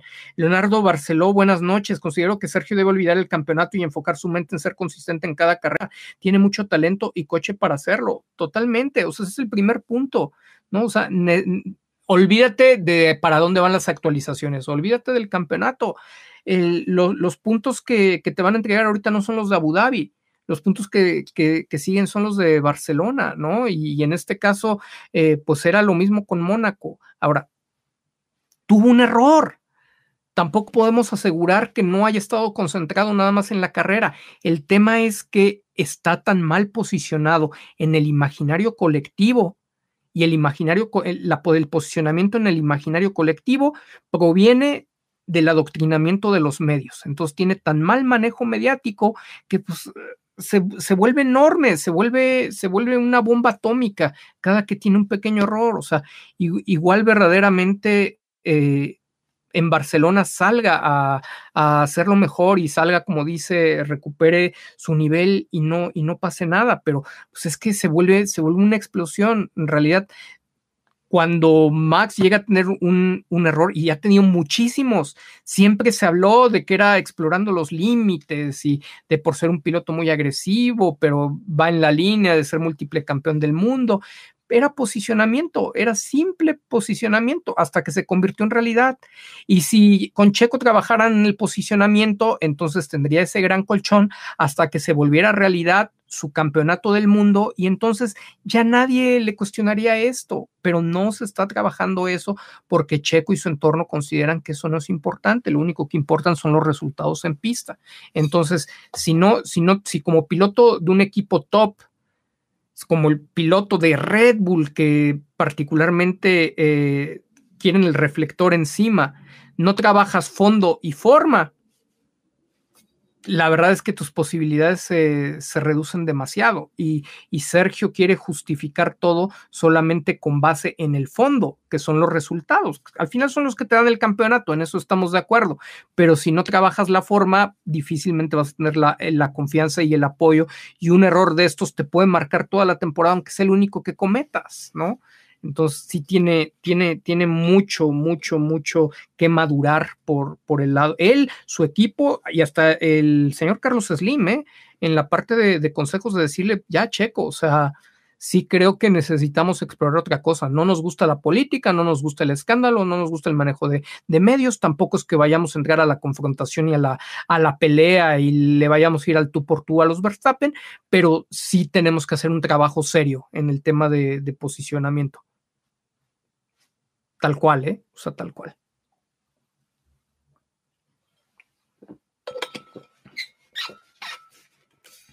Dice, a ver, Benjamín Franco Gutiérrez, a mí nadie me quita de la mente que le hacen algo al auto. Qué casualidad que le falla en la quali 1 en Australia y ahora en Mónaco. En Australia vimos una, una seguidilla de las cosas, o sea, es, impresionante cómo, cómo, el auto le falla una sesión completa y sale a la quali y el auto sigue presentando la misma falla. Cuando aquí vemos que a Max Verstappen, y ya lo habíamos platicado desde ese entonces, tiene problemas en su auto en la práctica 1 y en la práctica 2 sale y ya se los resolvieron por completo. Hay un tema de experiencia, hay un tema de capacidad en el lado de, su garage, eh, tremendo. Eh, un déficit grande para Concheco, una indiferencia a sus problemas eh, en, en, Australia, ¿no? Este, totalmente todo, toda la atención está concentrada en Max Verstappen y eso se vio. Pero uh, aquí en el tema de Mónaco, no vayan más allá, fue un error de Checo. O sea, fue un error de Checo. Sabemos y criticamos que Checo se eche la culpa, pero también estuvo muy bien y le aplaudimos que nunca aceptó, nunca tomó la culpa, nunca tomó la responsabilidad en Australia, a pesar de que se la aventaron pero aquí en Mónaco no, no, había, no había para dónde, no, no le hicieron nada al carro de Checo. Josman, saludos Master, aquí llegando y dejando mi like con un fin amargo, tanto para Checo como a Pato, pero a seguir adelante y apoyando. Gracias, mi querido Josman, bienvenido. Boris Becker, el tenista. Sigo esperando el día que Checo y su equipo busquen tus servicios. Mi querido Boris, y si no son los nuestros, por lo menos el de profesionales que, que tengan claro lo que se debe de hacer. Obviamente, el tener tan claro este panorama, imagínense ustedes varios que nos vienen apoyando desde hace tres años, que, vienen caminando con, nosotros de la mano eh, durante todo este tiempo, saben que vamos súper avanzados en el diagnóstico y que una y otra y otra y otra vez sigue, sigue saliendo, ¿no? Este, esa, esa área de oportunidad como algo que, que está haciendo la diferencia pero aún así, si no quiere, si no quiere contratarnos, se lo hemos ofrecido gratis, entendiendo que pues a veces ahí hay un tema de, pues de que no les gusta invertir, ¿no? No les gusta invertir en, en esas mejoras. Entonces, se los hemos ofrecido gratis y confidencial, ¿no? No es como que voy a salir yo aquí el domingo y les voy a decir, ay, fíjate que estuvimos con Sergio y le estuve diciendo que tiene que hacer esto, esto y esto, y eso que hizo, lo, lo hizo porque yo se lo dije. O sea, ni se van a enterar de que estamos trabajando con él, pero no quieren, no quieren, o sea, no necesitaríamos ser nosotros. Podrían haber otros profesionales, eh, colegas nuestros, ayudándole a que diera esos resultados, pero lo necesita, le urge. Reise Dunkel, Reis Dunkel, con respecto al fondo plano se maximiza este tema mediáticamente, aunque siempre hay una guerra fría en los equipos por saber los secretos del rival. Seguro ya los rivales tenían esa info en interna. Altamente probable, ¿no? Pero para el morro, pues obviamente es como el momento en que se revela de, de forma oficial y, bueno, explícita, ¿no? Lo que, lo que está pasando, pero totalmente de acuerdo contigo. Filtraciones, ¿no? Las filtraciones los sobres amarillos y, todas las cosas que existen en la guerra sucia y en la política interna. Fabián Narváez, todo el día esperando el análisis. Gracias por tomarte el tiempo. Gracias a ustedes, la verdad, como les comentaba, de repente es complicado, ¿no? Cuando el ánimo no está, no está al 100, pero bueno, pues aquí, aquí estamos eh, apoyándonos eh, los unos a los otros para, para seguir adelante y pues, sobre todo, ¿no? Con esa intención de seguir apoyando a Checo. Dice Armando Linares Ávila, veo muy pocos likes, que no decaiga el ánimo, emociones seguirá viendo, lo de Howard, una verdadera lástima. Vamos, vamos, una carretada de, de, likes en apoyo a que Checo salga con todo la próxima semana. Eh, y sí, lo de Pat Howard, una lástima, caray. Carlita Jicotenca, ánimo, todos tenemos malas rachas, lo importante es salir de ella, por supuesto que sí, Carlita. George Gonza, saludos desde Dolores Hidalgo, Guanajuato, tío Tello, salúdame a mis nietos Ian y Nelly, ¿en tu opinión consideras que pueden estar manipulando los resultados de la Fórmula 1? Saludos hasta Dolores Hidalgo, mi querido George, y también con mucho cariño a tus nietos, Ian y Nelly. ¿Considero que pueden estar manipulando los, resultados de la Fórmula 1? Mira, si bien ese tipo de temas que son delicados ocurren hasta en las mejores familias, aquí habría que entender cuál es el enfoque, que la Fórmula 1 esté manipulando los, los resultados, pues hasta, hasta el momento no me, no me ha parecido que esa parte exista. Hay temas de, errores humanos, pero para la Fórmula 1 y para Liberty Media, eh, más allá de que sí están buscando que haya espectáculo, más allá de que una decisión como la de Masi en 2021 se pudo haber dado para que hubiera más audiencia, no necesariamente tratan de que el resultado uh, sea determinado, ¿no? O sea, o que ganara Max o que ganara Hamilton, sino que mínimo se diera la lucha. Ese tipo de cosas comercialmente, mercadológicamente, sí creo, sí creo que existan, porque el negocio lo tienen por encima del, del deporte, ¿no? Es delicado, felizmente yo no estoy ejerciendo el periodismo,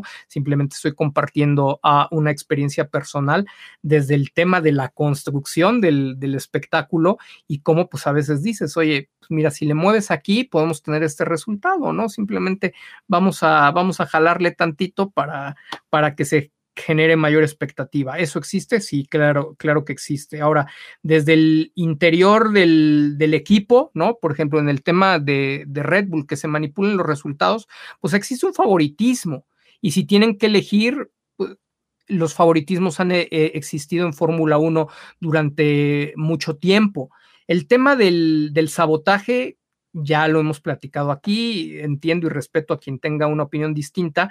Eh, sí he comentado, antes de que digan sabotaje, lo más inteligente que pueden reclamar es el favoritismo que hay por Max. Es lo mismo de mandar un mensaje en positivo. Como dijo Lobato, eh, la pole la ganó Verstappen, no la perdió Fernando cuando quieran reclamarle a Red Bull, lo más inteligente es que le reclamen el favoritismo a Verstappen y no el sabotaje a Checo, porque eso hace que negativamente se vuelva un riesgo de afición tóxica y entonces el piloto uh, pues tenga en riesgo su asiento, ¿no? Porque eh, acusar de forma tan grave de sabotaje a un equipo, pues te da para no haber, eh, para que no exista más una, una relación. Entonces, lo más inteligente es acusar señalar, de, en este caso, de favoritismo al equipo. Y el favoritismo encierra muchísimas cosas. Eh, el favoritismo tal vez lo que no termina de satisfacer en muchos de los aficionados es, su incontinencia emocional, ¿no? El tema de, sacar su ira y de querer aventar los juguetes y, y, abandonar el juego, ¿no? Entonces, por eso la recomendación estratégica, la recomendación política, señalar el favoritismo a Max porque existe, porque existe como ha existido favoritismo a Schumacher, en determinados momentos han tomado decisiones a favor de Hamilton, en favor de Vettel, etcétera. Eh, pero pues en la medida de las posibilidades, creo que ellos saben que hasta donde se pueda, el negocio de, de dejarlos luchar y de que el resultado sea transparente, también le suma muchísimo. Dice Mr. Reptoid, saludos Tello, aquí vengo a dejar mi like de apoyo. Ningún mar en calma hizo experto a un marinero. Never give up, fuerza mediática. Toda la razón, toda la razón, mi querido Mr. Reptoid. Eh, y, y, mira que, mira que Checo ha tenido, ha tenido capítulos complicados, ¿no? Pero, pero sí ha sido, eh, a lo mejor ideológicamente, ha sido demasiada su resistencia a trabajar esas dos áreas tan relevantes.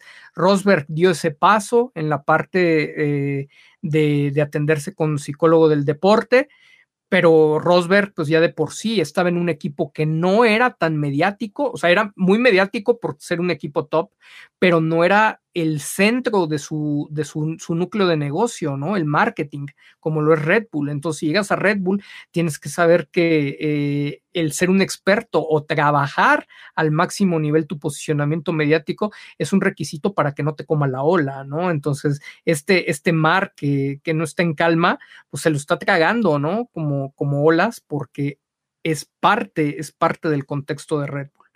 Fernando Rodríguez, yo estoy aquí, tío Tello, en las buenas y las malas, hay que salir adelante. Venga, mi querido Fer, Francia, saludos, tío Tello, seguiremos con ese ánimo de, de, seguir apoyando a Checo, pero él es el que primero debe posicionarse mejor y seguir adelante. Gracias por tus palabras, tío Tello. Gracias, Francia, siempre apoyando.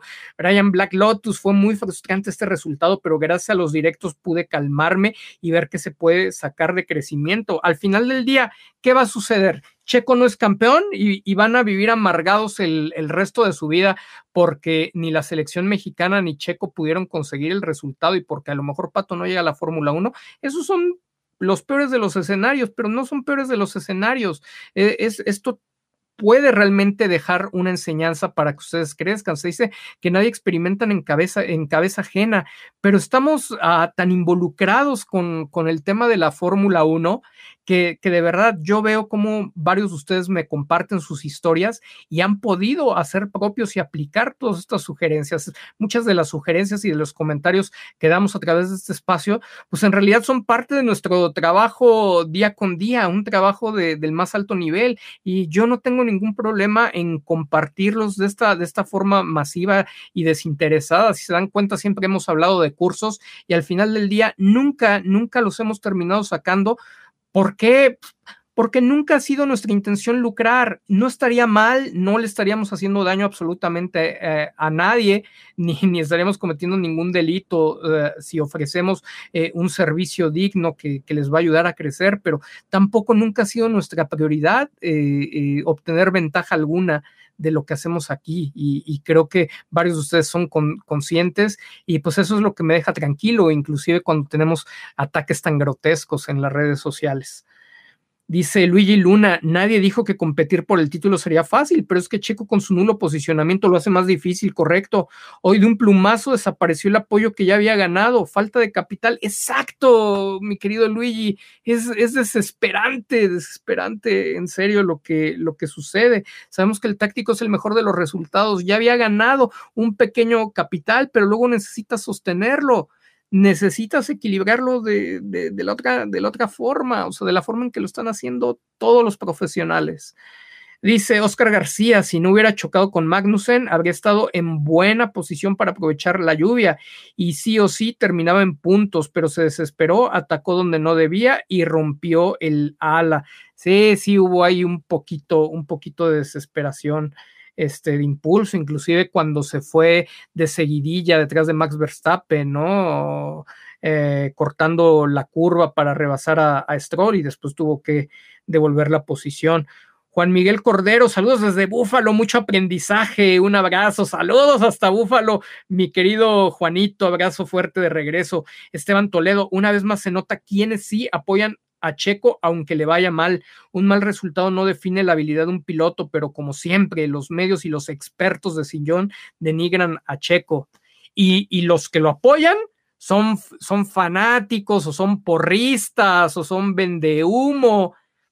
Pero ahí está, les vuelvo a, a, mencionar el ejemplo, no es una crítica, en serio es en positivo. Ahí está el cachorro canapino Ahí están todos los comentaristas argentinos, bueno, o sea, están pero desatados y en, en, la locura. Ellos, no mis hermanos argentinos, o sea, ellos lo apoyan y yo comparto con ellos el gusto de que tengan ahorita un piloto y esa emoción de que, de que Agustín esté corriendo en la Indy. Pero vean, vean, vean qué, qué, qué fácil y qué, qué como de un momento a otro nos dimos cuenta que esos comentaristas tan objetivos, esos que apoyan a Hamilton y el superlativo Max Verstappen y los pilotos de otro planeta, de repente están apoyando a un Agustín Canapino que es un novato ahorita en la IndyCar, en un equipo también argentino como el Juncos, que está haciendo todo su esfuerzo, pero pues están ahorita en la parte baja de la, de la, de la tabla, ¿no? Y ¡pum! se ponen, se ponen a promocionarlos y hablar de ellos, pero como si, como si estuviéramos viendo a, a Cena renacido. No es culpa de Agustín. Ellos están haciendo algo muy correcto, están posicionando a su piloto y yo de verdad felicito, lejos de criticar, lo único que me molesta es que son los mismos que venían haciendo lo contrario cuando se trataba de Checo. Pero pues están haciendo lo que tienen que hacer. El problema son los, los acomplejados eh, mexicanos que, que, tienen secuestrados esos lugares y que no están aportando para posicionar al deportista mexicano en donde debe de estar, inclusive aunque algunos no salgan con el talento. Dice Oscar García, ¿por qué Checo no dice que es un fin malo y ya? ¿Por qué tiene que culparse frente a los medios? Daña horrible su imagen y se baja piloto malo y novato cuando no lo es. No es la primera vez que lo hace.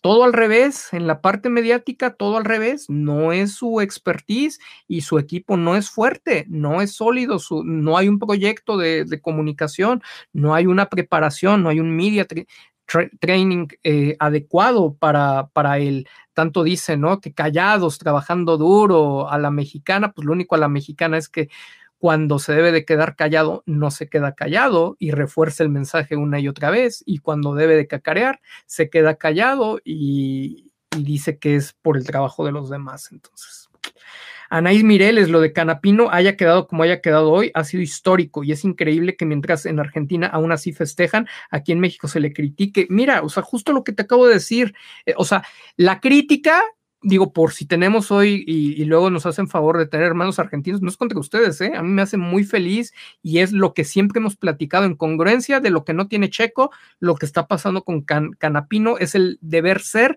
para que pueda existir contrapeso, soporte y apoyo a nuestros pilotos. Se está haciendo en Europa, se, lo hacen los británicos, los neerlandeses, los alemanes, los franceses, todos, cada quien con, con el suyo, bueno, los españoles no, no se diga, ¿no? Entonces, la verdad es, es, histórico y lo están, lo están haciendo de maravilla. Aquí en México pues, se critica todo, ¿no? Aquí somos, de verdad, tenemos un nivel de superioridad moral, somos críticos, sabios, expertos, es lo que más nos interesa, es lo que, lo que digan los demás sobre nosotros.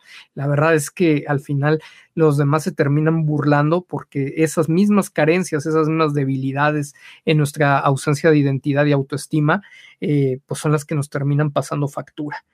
Esteban Toledo, no entiendo qué carrera vio la gente, pero al menos en la transmisión se ve claramente que Magnussen frenó de más, Checo no se apresuró, simplemente él tenía que ir pegado y no se esperaba eso. Saludos, mi querido Esteban. Horacio Ramírez, en ESPN apoyando en exceso al argentino y en Fox tener que aguantar a Chacho y Díaz alabando a Verstappen. Exacto, ¿no? O sea, los mexicanos alaban a los demás, porque mira, mientras te vayas con el librito y mientras te vayas con la opinión mayoritaria y con la opinión malinchista, o sea, lo que se dice en Europa, entonces eres un, genio del, del, análisis y un verdadero conocedor experto del, del, automovilismo, ¿no? Entonces no lo hagas y te van a criticar los cangrejos con todo. Entonces una pena, pero bueno, nuevamente nos vuelven a poner el ejemplo nuestros hermanos argentinos por más que a nosotros nos incomode, ¿no? Tenemos a, un Pat Howard a punto de ganarse las 500 millas de Indianápolis y era un personaje secundario, ¿no? O sea, el seguimiento, la cobertura estaba con Canapino. ¿Se vale? Cada quien utiliza las situaciones. Vean cómo están moviendo a Canapino, ¿no? Van a rifar una remera, creo, con, con, la firma de, Agustín, ni con Checo, con todo el patrocinio de ESPN, ni con Pato vean cómo se hacen las cosas. Lo único que necesitaban era tener un piloto en un lugar donde se viera. Estamos mal, pero pues luego se, quejan de las críticas. Dice Juan Bello, oye, ¿qué opinas de Faitelson? Que yo pienso en más humilde opinión que no sabe ni Mothers de F1, pero opina siempre en contra de Checo y de todos los mexicanos. Pues que se, aprovecha, justamente él es un, un monumento vivo, ¿no? Este, a, la idiosincrasia del cangrejo mexicano. No es ni mexicano, ¿eh? No es ni mexicano el, hombre, pero por lo menos no de nacimiento. Pero, pero sabe manipular a toda, a toda esta gente que, que, tiene resentimientos sociales y que tiene un conflicto con ver triunfar a otros mexicanos. Entonces eso le funciona mucho porque pues, hace, hace que, se haga un efecto de, de amplificación y que los que quieren apoyar sinceramente a otro, pues entren en una espiral del silencio, ¿no? Donde mejor no digo nada para no ser ridiculizados. Es un, fenómeno terrible, es el tipo de, de, personas que le hacen mucho, mucho, mucho daño a la sociedad por el fuerte impacto que tienen los medios masivos de comunicación. Dice Arturo Islas, Alex Pombo metiendo incertidumbre sobre el resultado de Pato Howard y por otro lado la exageración de apoyar a Canapino, son extremos. Alex Pombo siendo Alex, bueno, siendo mexicano, ¿no? Alex Pombo en el papel de mexicano, poniendo en duda y en incertidumbre y en entredicho la maniobra y todo de, de, Pato, si no es hasta que los otros analistas sí empezaron a decir, después de ver las repeticiones, que definitivamente Pato tenía ya la posición ganada, tenía la línea interior y que totalmente no, no le cerró la línea, le aventó el carro y lo lanzó contra, contra el pasto de, de manera burla o sea, eh, él ya estaba entrando en, la misma de, criticar y de culpar al mexicano. Ya es una inercia de, hacerlo de esa forma. Mario Ramos, hola tío, triste fin de semana para Checo, se podría decir que también triste fin de semana para Pato, pero en declaraciones creo que Pato fue contundente, ¿qué opinión te merece? Abrazo de, desde Tijuana. Eh, pues digo, de repente te gusta más Pato, ¿no? O sea, es echado para adelante, es la parte que, no tiene Sergio. Eh, En retrospectiva, yo sé que muchos están considerando de que Pato se aceleró y todo, no estaba esperando que no sabe si van a venir más banderas o no van a venir más banderas amarillas o se va a detener la, la carrera nuevamente.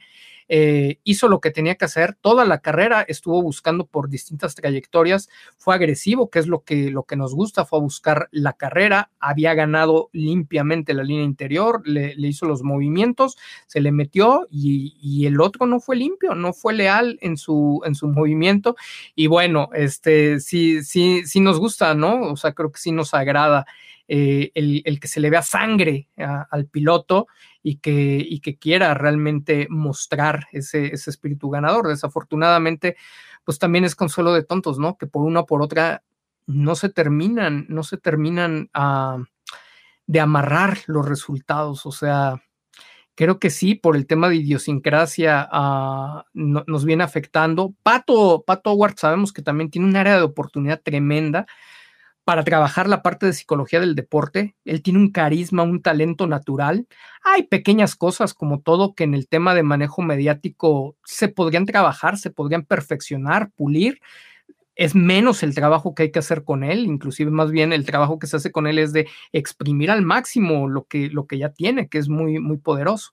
En la parte mental, de repente sí tiene, sí tiene mucho para, para poder tomar decisiones, pero en realidad el, día de hoy el, no pasó por él, ¿eh? o sea, veo una y otra vez la repetición y pues también, ¿no? Es, muy, muy condescendiente el criticar al piloto mexicano cuando se atreve y criticarlo cuando no se atreve, ¿no? También tenemos que, que, ser muy justos en los, en los criterios. Entonces, como para saber si era o no era, pues, a lo que te tienes que remontar es el, el señor Howard ganó la línea interior, la tenía, era suya y tuvo que haber recibido el espacio.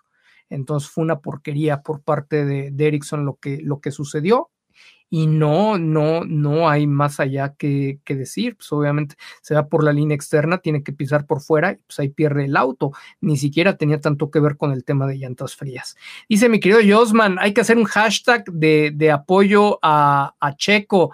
Hay que seguir con el GIF America Wings y GIF Checo Wings, pero algo de lo que no nos tenemos que olvidar, de verdad, o sea, un hashtag de apoyo, pues el apoyo no lo hemos dejado de dar. Si le están pegando tanto, es porque él no ha hecho trabajo.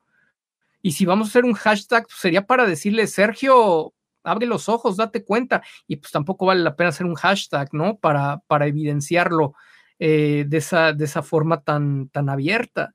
Pero lo que está haciendo falta, lo que está resultando terrible, eh, yo, yo sí creo que ya para este momento se está volviendo una negligencia de su parte el no trabajar los temas fuera de pista, posicionamiento mediático y el tema mental.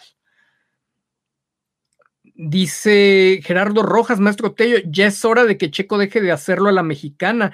Yo le recomendaría que te escuche y vea los primeros 30 minutos de tu en vivo pues tomemos las palabras de Gerardo, si sirve de esto y parece que siempre lo han escuchado, pues que lo escuchen ódiame más, ¿no? Tú, checo que le va a la América, vamos a, usar el eslogan de la América, ódiame más, no, no te preocupes. Alberto Tello de Meneses no es nadie, él no es conocido, él no es una figura pública como tú, eh, su actividad no es mediática como, como la tuya. Entonces, aprovecha para ti y por el impacto social que puedes generar lo que Alberto Tello de Meneses, como profesional con mucha experiencia eh, del más alto nivel en este, en este ramo, le ha ofrecido a personas eh, de, de, igual o mayor alcance que el tuyo. Te, te, puede hacer mucho bien, o sea, es con toda la sencillez, yo, porque no tengo yo ningún problema en decir, cuando, si cuando eres bueno y cuando haces bien las cosas, pues puedes salir con seguridad a decir lo que está pasando y lo que está faltando. Es un diagnóstico, tenemos la facultad y la preparación para hacerlo.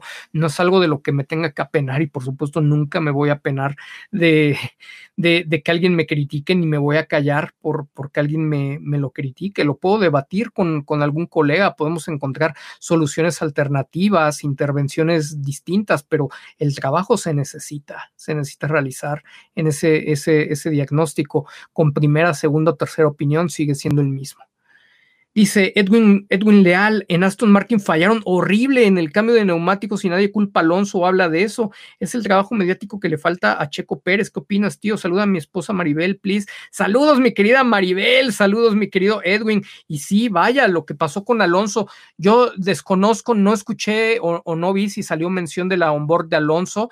Me imagino, normalmente por la dinámica que se da en esos casos, que le habrán preguntado a él eh, que, era lo que pedía y supongo que habrá sido él el que pidió los slicks. No quiero ser irresponsable si no tengo la certeza eh, de, lo, de, lo, que dijo, pero haya sido él o haya sido el equipo, cometieron un gran error y no se habla justamente por ese capital reputacional que, que, tienen, o sea, todo fluye y se olvida, o sea, se, se pierde, se pierde en, en dos instantes. Esas, y, Hoy deberíamos estar hablando de Checo. Qué raro, qué raro que le pasó eso. O sea, él normalmente no comete errores, pero si se acuerdan, con un bajo capital reputacional, con un bajo posicionamiento mediático, le clavaron que, fue error suyo en, eh, el tema en Australia. Entonces ya viene en parte del imaginario colectivo como si fuera un piloto que está cometiendo errores constantes y como si la inconsistencia fuera 100% suya, cuando esta temporada, pues básicamente el único problema, el único gran error que, que, ha tenido, pues es el del sábado. Todo lo demás no.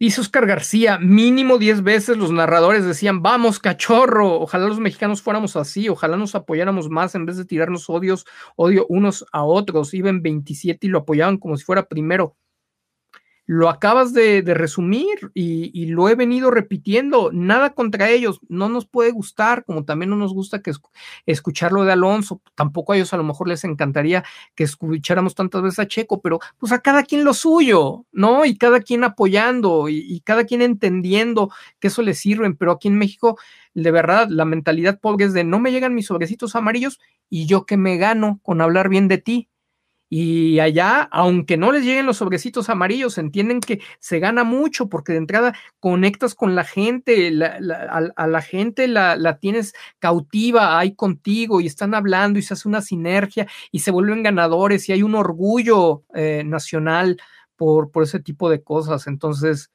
pues es una, una, visión muy corta lo que ocurre en México, mi querido Oscar, lo defines perfectamente, ese apoyo, eh, ese de ir en 27 y apoyarlo como si fuera en primero, bueno, o sea, ustedes dense, dense cuenta.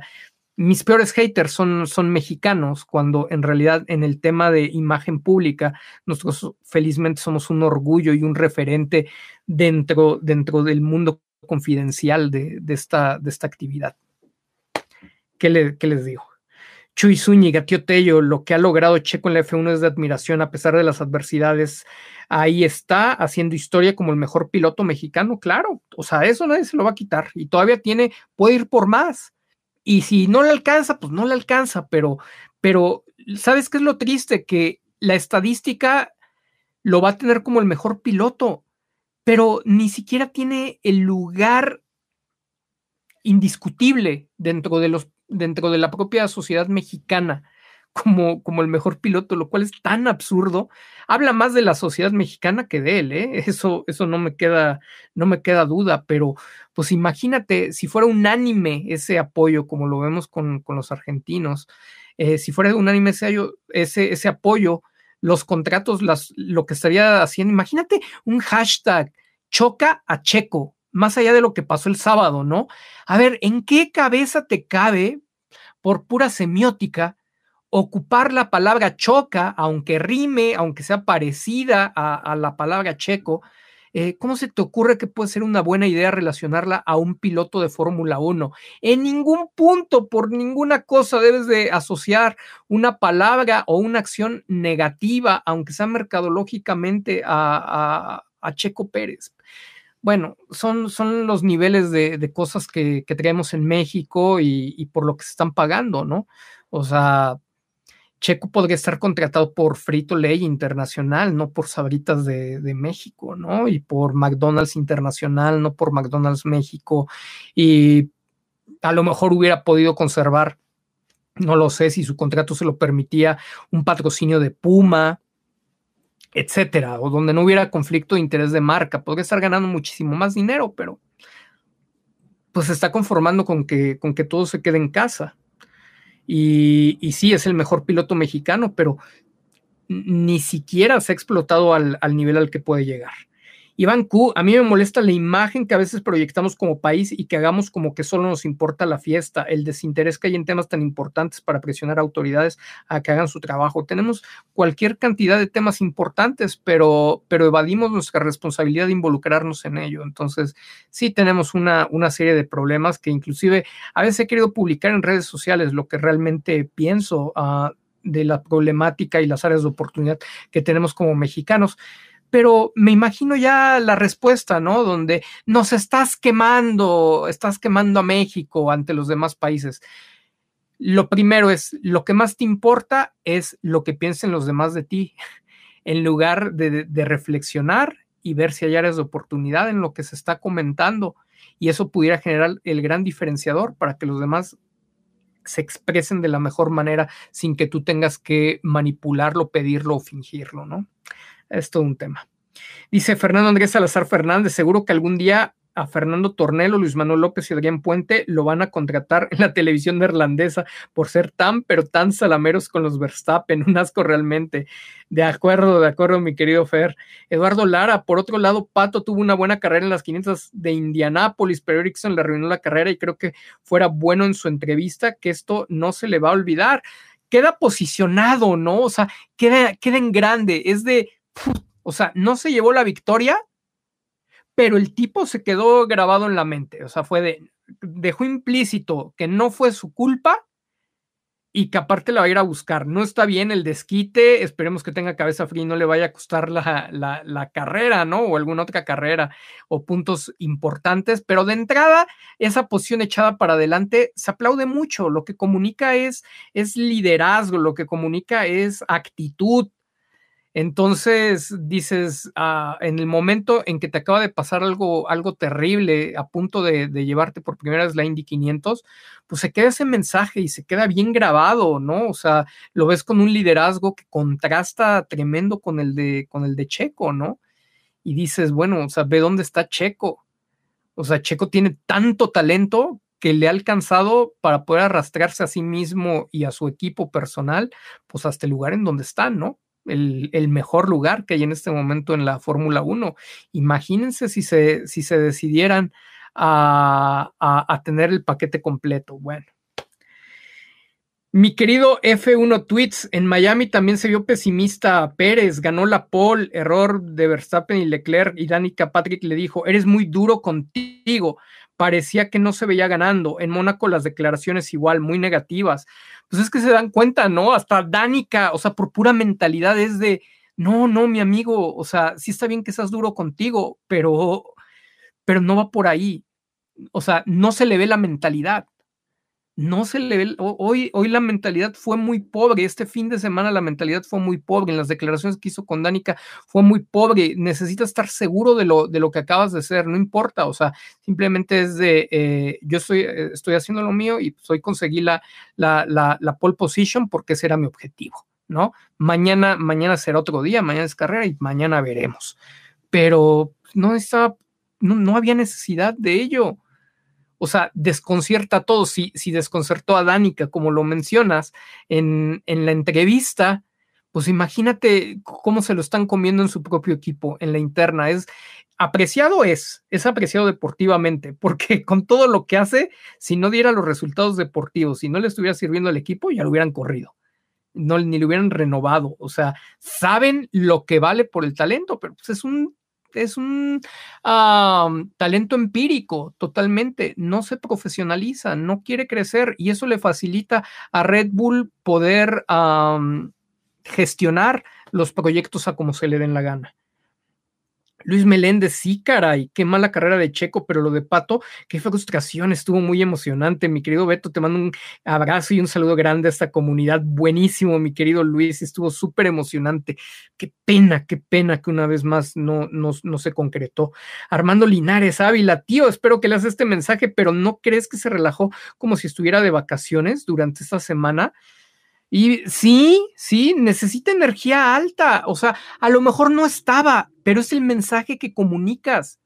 Y mucha gente coincide, es que se veía demasiado relajado.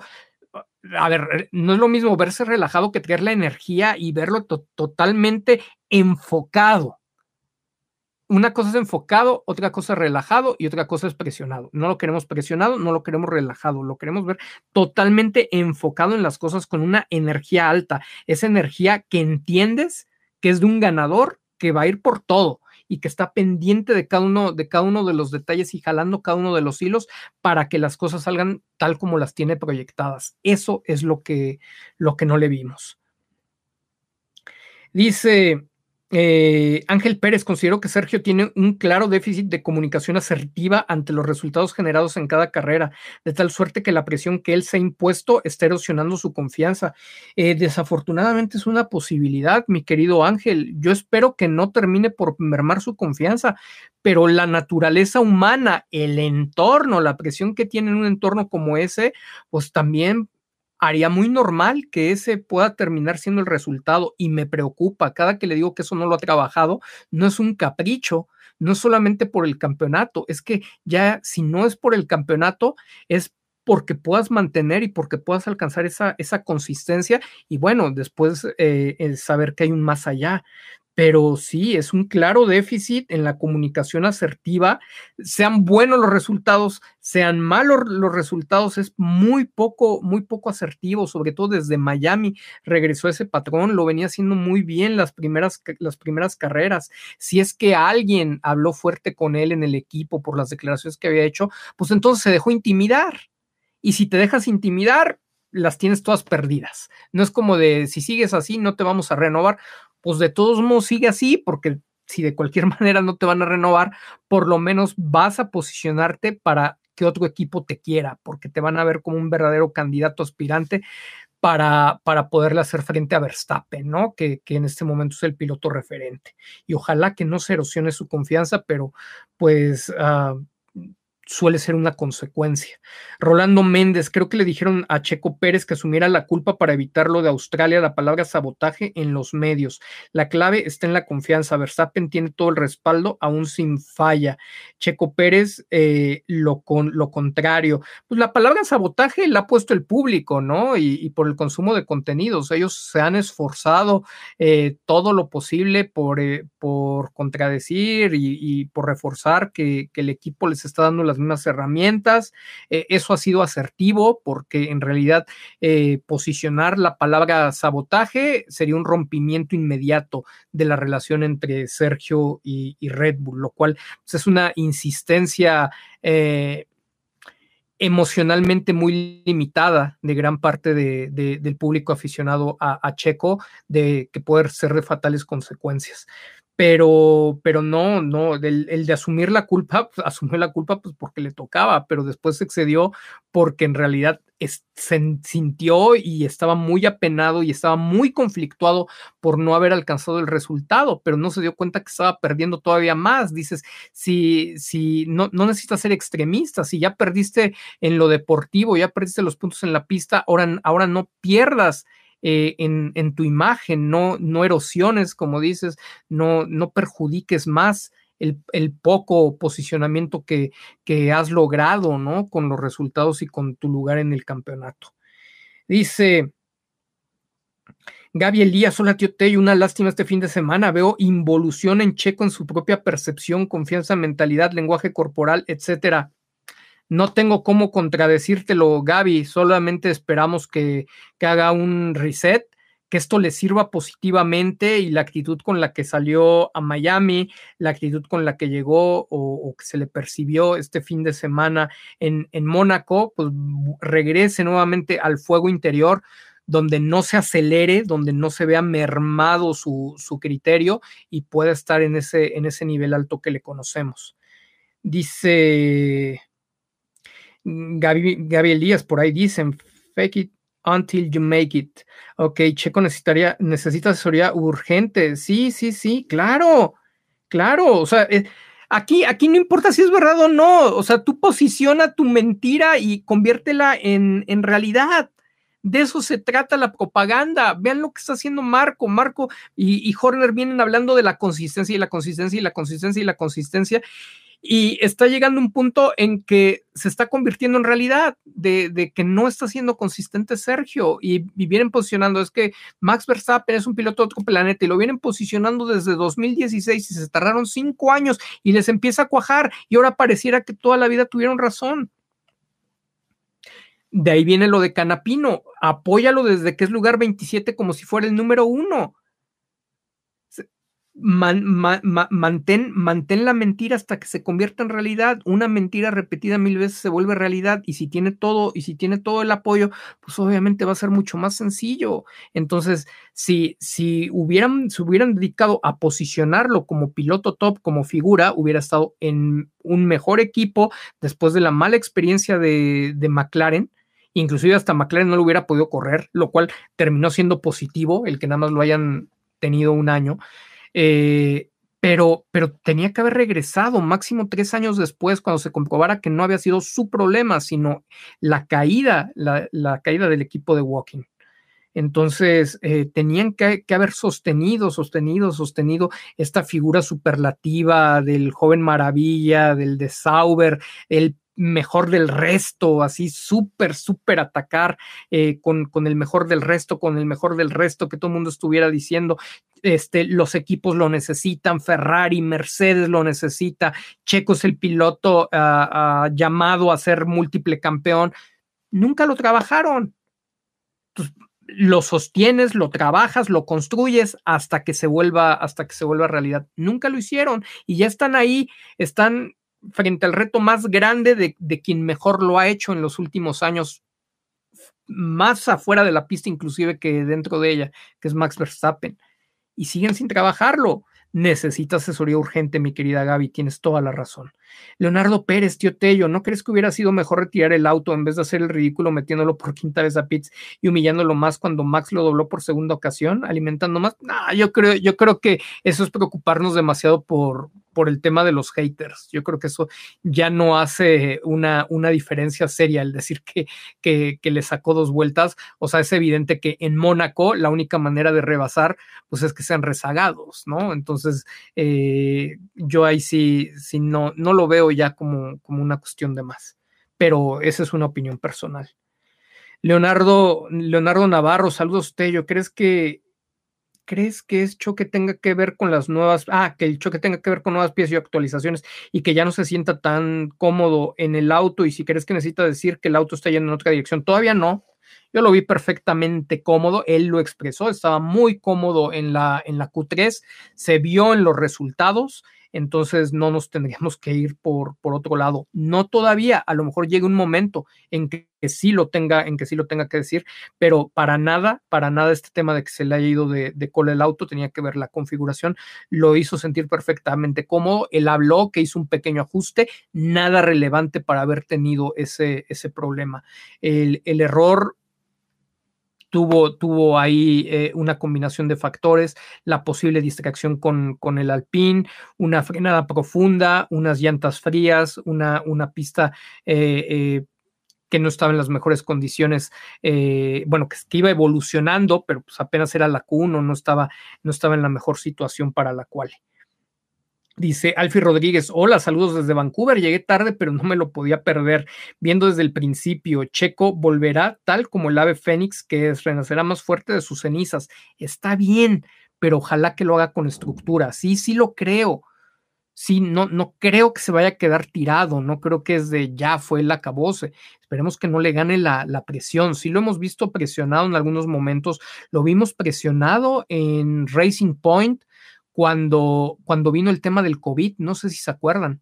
O sea, que se le, que se le juntó, que estuvo, que estuvo enfermo, que se perdió las carreras de Silverstone, que no se estaban dando los puntos, que había los rumores del tema de Sebastian Vettel. Ahí sí no estaba en la mentalidad tan fuerte. Y luego cuando nos quisieron vender que todavía no tenía contrato y que no sabía dónde iba a ir y que según se iba un año sabático, no, pues el hombre ya estaba conduciendo porque sabía que ya tenía un contrato en Red Bull.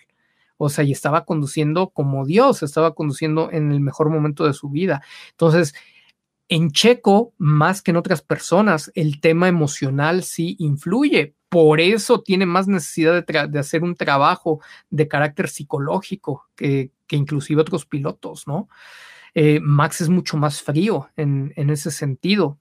Entonces, bueno, pues es una y otra vez todos los caminos nos, nos lleva a la necesidad de, de, trabajo en, en, imagen y percepción pública y de trabajo de psicología del deporte.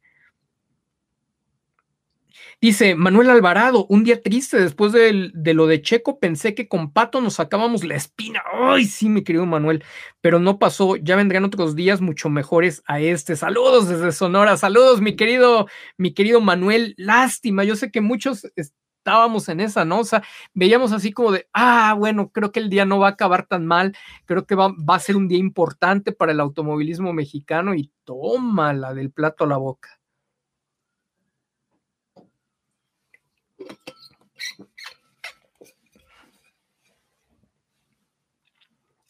Dice Rorro MX, un análisis de la imagen pública de los presidenciables, tío Tello, pero se, se habría ruptura en la comunidad. Sus consejos me sirvieron para posicionarme en un trabajo. Yo sí lo escuché, no como el equipo de Checo Pérez. Gracias, Rorro. Sí, el tema, el tema es que tenemos una comunidad muy bonita. Obviamente es un tema del que podría hablar ampliamente, el tema de la política. Eh, pero nos partiría, bueno, si no podemos hablar eh, del, América, del Guadalajara, del fútbol, bueno, imagínense de, la política, no, creo que no tiene, no, no tiene caso este, eh, violentar esta, esta comunidad percepcionista con esos temas. Ángel Gómez, se fue la Tifi y llegó Sargent. sí, está, bueno, creo que genera menos problemas, ¿no? Sargent, ni, ni como cono funciona por lo menos lo que vimos este fin de semana. Wendy Hinojosa, me encantaría que Checo le lanzara el reto al tío Tello y le dijera, órale, si tanto crees que puedes alzar mi imagen pública, hazlo. Y el tío logra poner a Checo donde necesita y que haya bocas de haters. Y se lo he propuesto gratis. Que me, que me lo diga, que, quiere que, que, que, le apueste. Órale, ¿quiere, quiere trabajar, le apostamos un millón de dólares. Yo, yo no le cobro pero si no lo posiciono y él sí hace las cosas, yo le doy un millón de dólares. Le pago como su patrocinador de, imagen pública.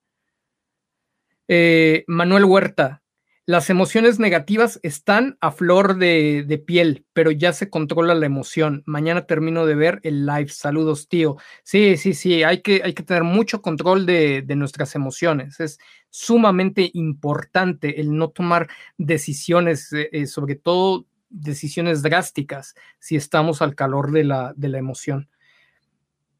Dice mm, Emanuel Ramírez, super like a los en vivos, pero mañana me lo aviento, tío. Por acá te vemos, mi querido Emanuel. Saludos, saludos a todos los que nos estén viendo de forma diferida. Saludos también a quienes nos estén escuchando en el espacio, en los espacios de las plataformas de audio Spotify, Apple Podcast y Amazon Music. Comenten, coméntenos ahí en el, en el espacio si continúan interesados en que subamos, eh, se pueden subir las tres primeras horas de estos directos a, las plataformas de, de audio pero no estamos teniendo mucha respuesta y honestamente nos quita, bueno, nos, nos ocupa, nos, nos hace invertir una cantidad importante de tiempo, tanto lo que intentamos hacer en la plataforma de TikTok como subirlo a, a, Spotify, etcétera. Entonces, sí, sí nos gustaría saber si realmente continúan interesados en que haya esas opciones, pues para, para tratar de, de seguirlo, de seguirlo trabajando, porque no ha habido la respuesta. La manera, la manera de saberlo más que decir si queremos, pues es obviamente que vayan, se suscriban, eh, colaboren con su reproducción en Spotify, en Apple Podcast, en Amazon Music, aunque ya lo hayan escuchado, para que lo vuelvan a escuchar, para que vayan repasándolo en el camino, lo que, lo que ustedes quieran, es muy importante, es de, de mucha utilidad, algo que pensamos inclusive para el tema del marketing, el posicionamiento de la comunidad percepcionista, sería que a lo mejor empecemos a hacer ruido, sino en YouTube, donde los canales sensacionalistas nos ganan, habría mejor posibilidad quizá en las plataformas de audio ah, en México de estar dentro de los primeros lugares y entonces volvernos un referente del análisis de Fórmula 1 y no solamente del análisis de Fórmula 1, sino sobre todo un referente eh, de valor en, en lo que se relaciona a Fórmula 1 pero visto desde la especialidad de la comunicación estratégica, la alta dirección, la toma de decisiones, la imagen y la percepción pública. Eh, dice Julio César Morales Castillo, saludos para el gran tío Tello. Tu técnica de comunicación es infalible con resultados contundentes que suman a la polémica y enriquece la Fórmula 1 con aficionados más despiertos. Gracias, gracias, Julio. Es que curioso, ¿no? O sea, parece que genera polémica, pero es que te sales, te sales de, de la caja. Cuando te sales de la caja, o sea, agarras y le mueves el tapete a muchísimas personas, a las personas que, que, no están pensando demasiado, a las que van siguiendo como borreguitos el establishment. Es más, vamos, vamos a, mencionar, les voy a compartir. Eh, varios de ustedes o algunos de ustedes me compartieron a través de Twitter, eh, se comentó en redes sociales un análisis que hizo Fórmula 1 el día de ayer, una comparativa eh, sincronizando lo que fue eh, la cámara on board de Max Verstappen y la de Fernando Alonso en la vuelta de la pole, sincronizándola hasta el final, eh, viendo cómo se iban abriendo las brechas, los tiempos, hasta que Max Verstappen gana. Y, me lo comentaron, la verdad no le di mucha atención porque luego hay cada cantidad de contenidos de que aseguran que no, que le están robando, le están regalando, la paranoia, los sabotajes, bla, bla, bla. O sea, yo estoy en, desacuerdo de, irnos a, a, estas cuestiones radicales, pero tampoco es que no los escucho y no los veo. De repente tuve unos minutos, dije, a ver, vamos a ver, escuchar no empobrece. Entonces escuché, vi lo que decía, no, que le regalaron a Max Verstappen. Ok, ok, ok si le regalaron o no, eso es subjetivo. Vamos a, vamos a ver el ejercicio. Me pongo a ver el ejercicio que hace y está ahí arriba en el canal de Fórmula 1. Están sincronizados los dos, los dos autos, eh, avanzan y resulta que aunque Max Verstappen ganó la pole position eh, por poco menos de una décima, en el, el video permite ver con contundencia que el auto de Fernando Alonso cruza la meta antes que el de Max Verstappen, así, por nada, pero, pero contundente, no es, no es así como de al cálculo, ni a la regla, ni, ni, ni nada, o sea, es, es muy claro que en el video Fernando Alonso cruza por delante la meta que Max Verstappen. Dice, ah, caray, a ver, bueno, vamos a revisar cómo revisas tus materiales audiovisuales. Para nosotros en, la práctica de lo que hacemos y en la experiencia de un servidor, ¿no? Que fui director de, una televisora, productor audiovisual eh, de, muchos comerciales, programas, etcétera, pues obviamente es bastante sencillo el ejercicio y, sobre todo cómo compruebas, ¿no? De, que no haya un error metodológico al momento de realizar eso.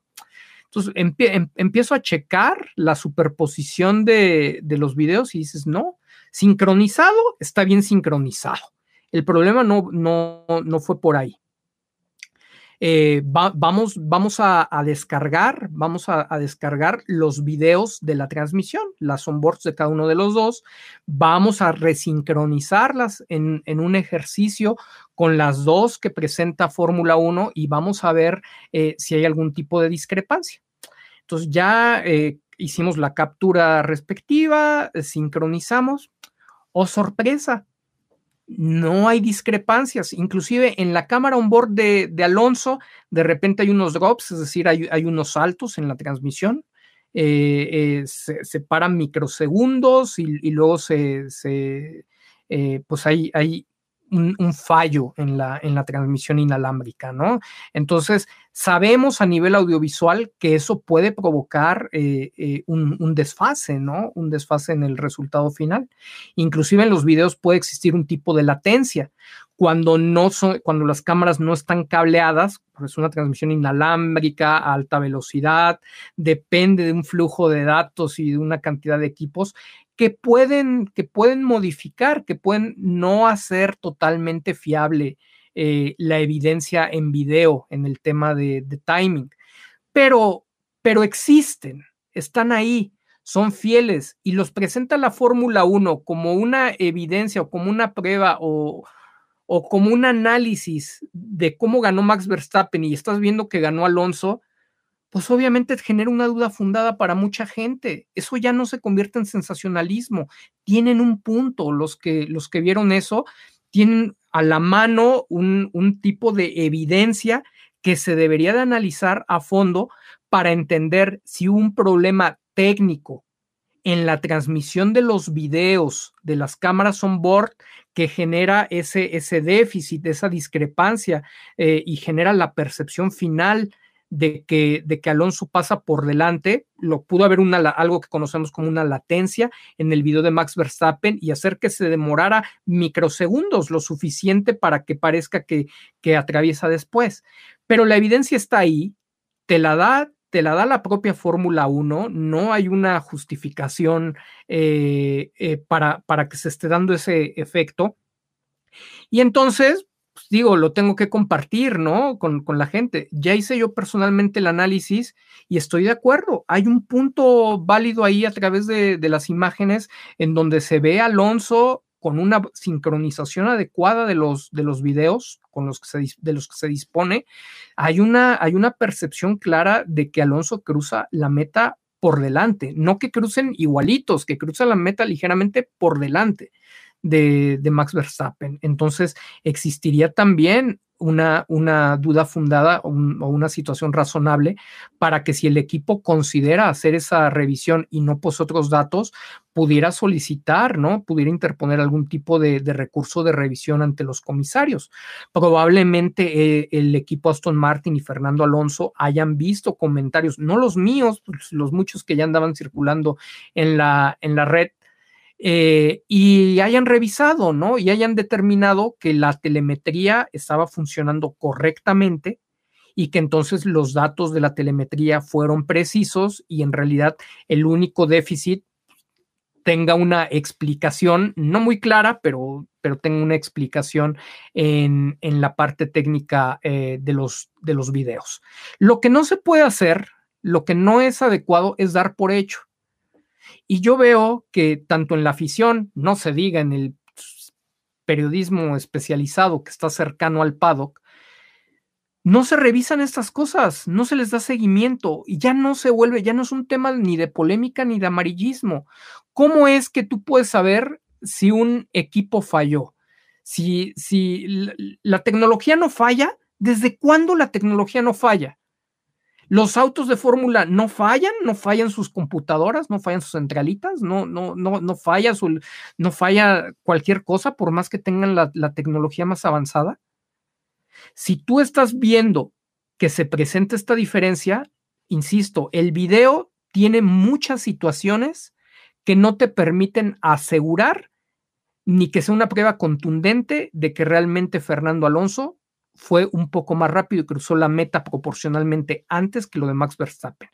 Pero sí te sugieren que necesitas revisar si no hubo un problema de sensores. Si no, si, vaya, o sea, las imágenes son claras y si la imagen de Alonso, Alonso no puede hacer el tiempo más rápido del que en tiempo real se construyó la vuelta. Necesitarías editarlo y cortarlo.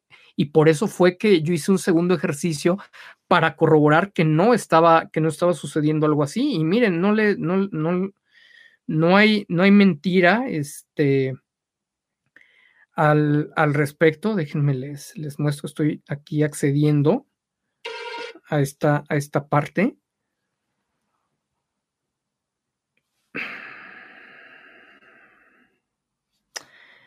Aquí está, mire, a, ver, a ver si lo alcanzan a ver. O sea, ayer y iba, iba, iba cuadro por cuadro, o sea, todavía abrí cuadro por cuadro en, en, el, en el editor para ir muy despacio haciendo la sincronización. Aquí abajo tengo los videos.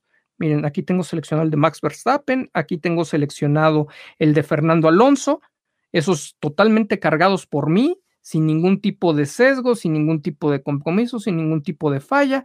Este es el video que, subió y que está disponible en el canal de, Fórmula 1. Entonces, tengo el video de Fórmula 1, tengo por separado los dos videos, son consistentes, la sincronización es correcta, es, es adecuada de todos los videos.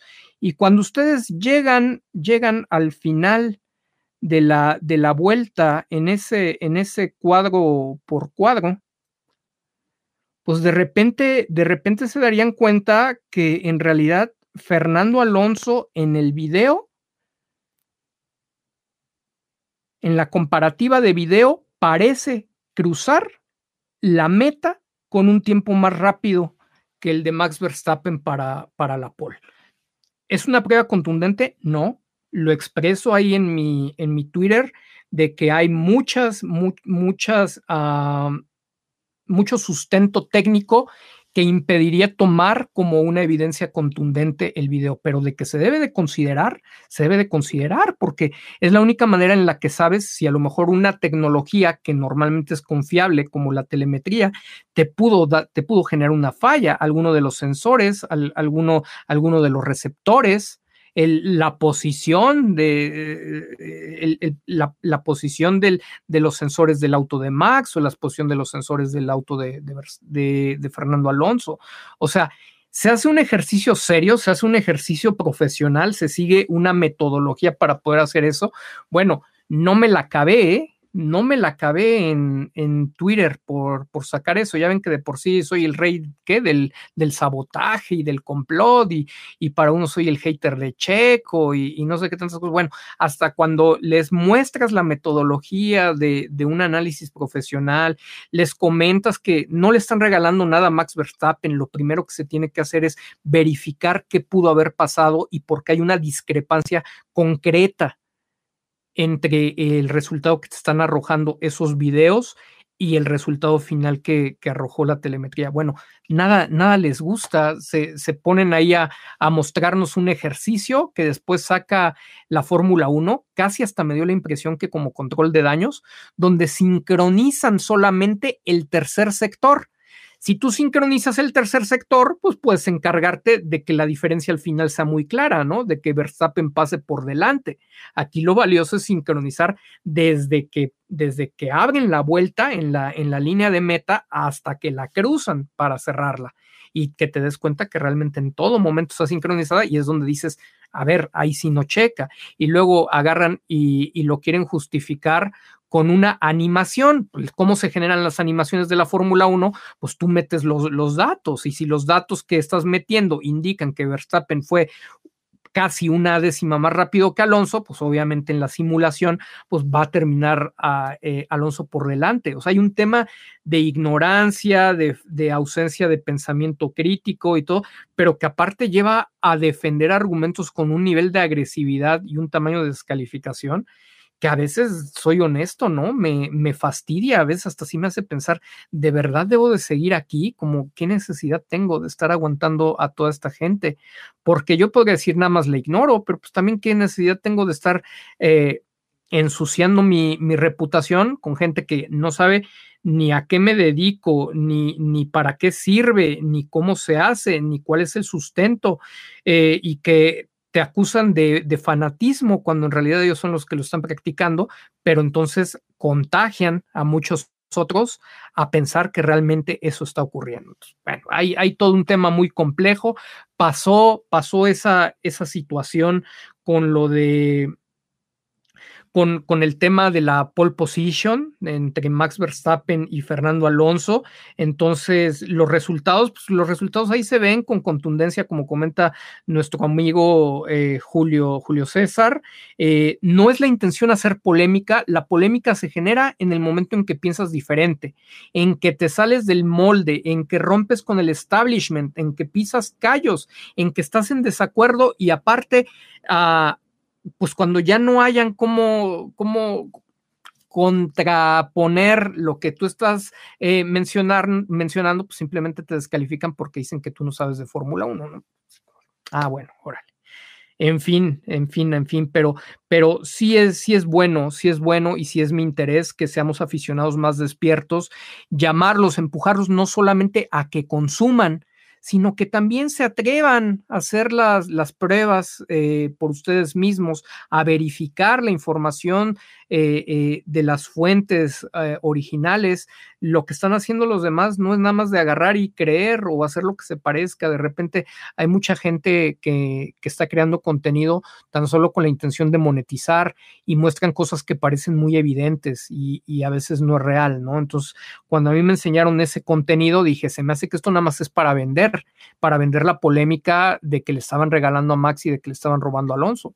Fundamento hay en el, en el video de eso a que, a que claramente hay una discrepancia y algo está mal, o está mal la telemetría o está mal no la sincronización, sino está mal la latencia de los videos. O sea, no es el tiempo real que, duraron los videos, pero alguna de las dos se tendría que resolver y se tendría que trabajar en ello, pero pues si nadie, si nadie lo empuja, era un tema, simplemente manéjalo como un tema curioso periodísticamente. Fórmula 1 sube videos de comparativas y Fernando Alonso cruza la meta primero que, que, Max Verstappen. La telemetría indica que el neerlandés estuvo casi eh, una, una décima por encima de ese tiempo, pero sería, sería muy interesante que la FIA y, que la organización de la Fórmula 1 pues, pudieran revisar y pudieran dar una explicación técnica del por qué se presentó este tipo de circunstancia. Eso sería verdaderamente ser un, trabajo periodístico, hacer un periodismo de investigación y sería informar con, rigor periodístico a la opinión pública. Tal vez es mucho pedir. Iván Q, ¿cómo me encantaría realmente que el entorno de Checo te contactara, tío? O como has comentado, también incluso con otros colegas, pero que apliquen ya. Parecía que había un cambio y se volvió, se regresó a los vicios totalmente, mi querido Iván. José Pablo AP, ¿qué tal, tío? Vengo llegando, no sé si ya lo comentaron, pero quisiera conocer tu opinión sobre Fernando y cómo anduvo de juguetón en las celebraciones de podio y con Red Bull. Quiero saber por, por, por, dónde, por dónde va pues también es un tema de desestabilizar, o sea, Checo se pone, se ubica a sí mismo como el rival más débil. Y entonces, a ver, si tú, si tú ah, como rival más débil y sabiendo que tienes todo el apoyo, el conecte con la opinión pública, los medios españoles, la afición española, eh, y muy fácil sacan el rumor a lo mejor de que tú vas a ir eh, eh, a ocupar uno de los lugares en el asiento de Red Bull, ¿Qué crees que estás haciendo? Juegos mentales. Fernando es muy bueno para los juegos mentales. ¿A quién puedes desestabilizar? A Checo Pérez. O por lo menos a quién puedes tratar de desestabilizar? A Checo Pérez. ¿Qué está luchando Fernando Alonso? Pues Fernando Alonso está luchando por ser, eh, por ganarse el segundo lugar del mundial, ¿no? Y ahorita ya lo tiene a tiro de piedra. Creo que se va a volver a separar con, con alguna facilidad pero hay que trabajar y no hay que dar por hecho. Y pues, mientras no estés trabajando la parte de fuera y mientras no tengas también el apoyo para estar leyendo profesionalmente cómo se comportan tus rivales, pues estás, estás, estás, estás mandando soldados a la guerra sin, sin estrategia ni táctica alguna. Dice Wendy Nojosa, tío, ¿qué tanto le afecta el resultado de Miami y la actuación de este fin de semana frente a Mislav, especialmente que estuvo presente en los dos GP? Pues desafortunadamente a, uno de los que empodera bastante es a Helmut Marco, ¿no? Ya, ya lo tienes contra las cuerdas, ya está casi tirado y te la pasas defendiendo lo que te llevas muy bien con él. Y, Marco de, detrás y por la espalda, bueno, públicamente lo apuñala, por la espalda lo apuñala. Entonces, pues, hay un punto en donde parece que la retórica, el mensaje de Max Verstappen es de otro planeta y por eso es nuestro proyecto, pues cobra sentido, ¿no? Y entonces parece que, Marco realmente ha sido un visionario y que siempre ha tenido la razón. Entonces, ¿qué es lo que gana Marco? Credibilidad. Eso, ese es el mensaje negativo que lo que ha pasado en Miami y lo que pasa en Mónaco está dejando para Checo, ¿no? Porque pues, tiene, tiene, tiene cero, cero contrapeso porque no lo ha trabajado. Entonces puede llegar el punto en donde Mislav dice, sí, sí, tiene razón. El tema es que para, como se menciona lo del carácter de Mislav, en el momento en que él se convenza que, que tienen razón, que Max es un piloto de otro, de otro planeta, va a decir, bueno, necesitamos dos pilotos de otro planeta. Hay que buscar el reemplazo de Checo. Esa es una posibilidad, ese es un riesgo cuando no trabajas en, eh, en sembrar tu capital reputacional. Tío Vaquero, qué dominguito, menos mal que en cinco días estamos hablando de España, ni hablar en las malas y en, las peores. Aquí andamos, mi querido tío Vaquero. Jorge Mendoza, mucha frustración, tío, pero te doy like. Tú no eres responsable del fin de semana negro. Gracias, gracias, porque, híjole, luego, luego no, no, falta hasta en la propia comunidad percepcionista quien quiere venir a desahogar contra un servidor eh, sus frustraciones. Juan Pablo, saludos, tío. Eh, Tello, dejo mi like. ¿Crees que le estén manipulando el auto a Checo para que le esté traicionando y le pasen cosas? Mi apoyo para Checo, pero me dio coraje. El Max se merecía la pole. Ay, terrible. El Max se merecía la pole. Y no, no, no, no creo definitivamente que se lo estén manipulando. Que hay una indiferencia, que hay una negligencia y que eh, implícito está que, hay un déficit en su garage, con eso es suficiente ¿eh? para, para controlar que, Max Verstappen esté arriba sin necesidad de, de, tocarle ni manipularle nada al carro de Checo. Moonwalker, Freva.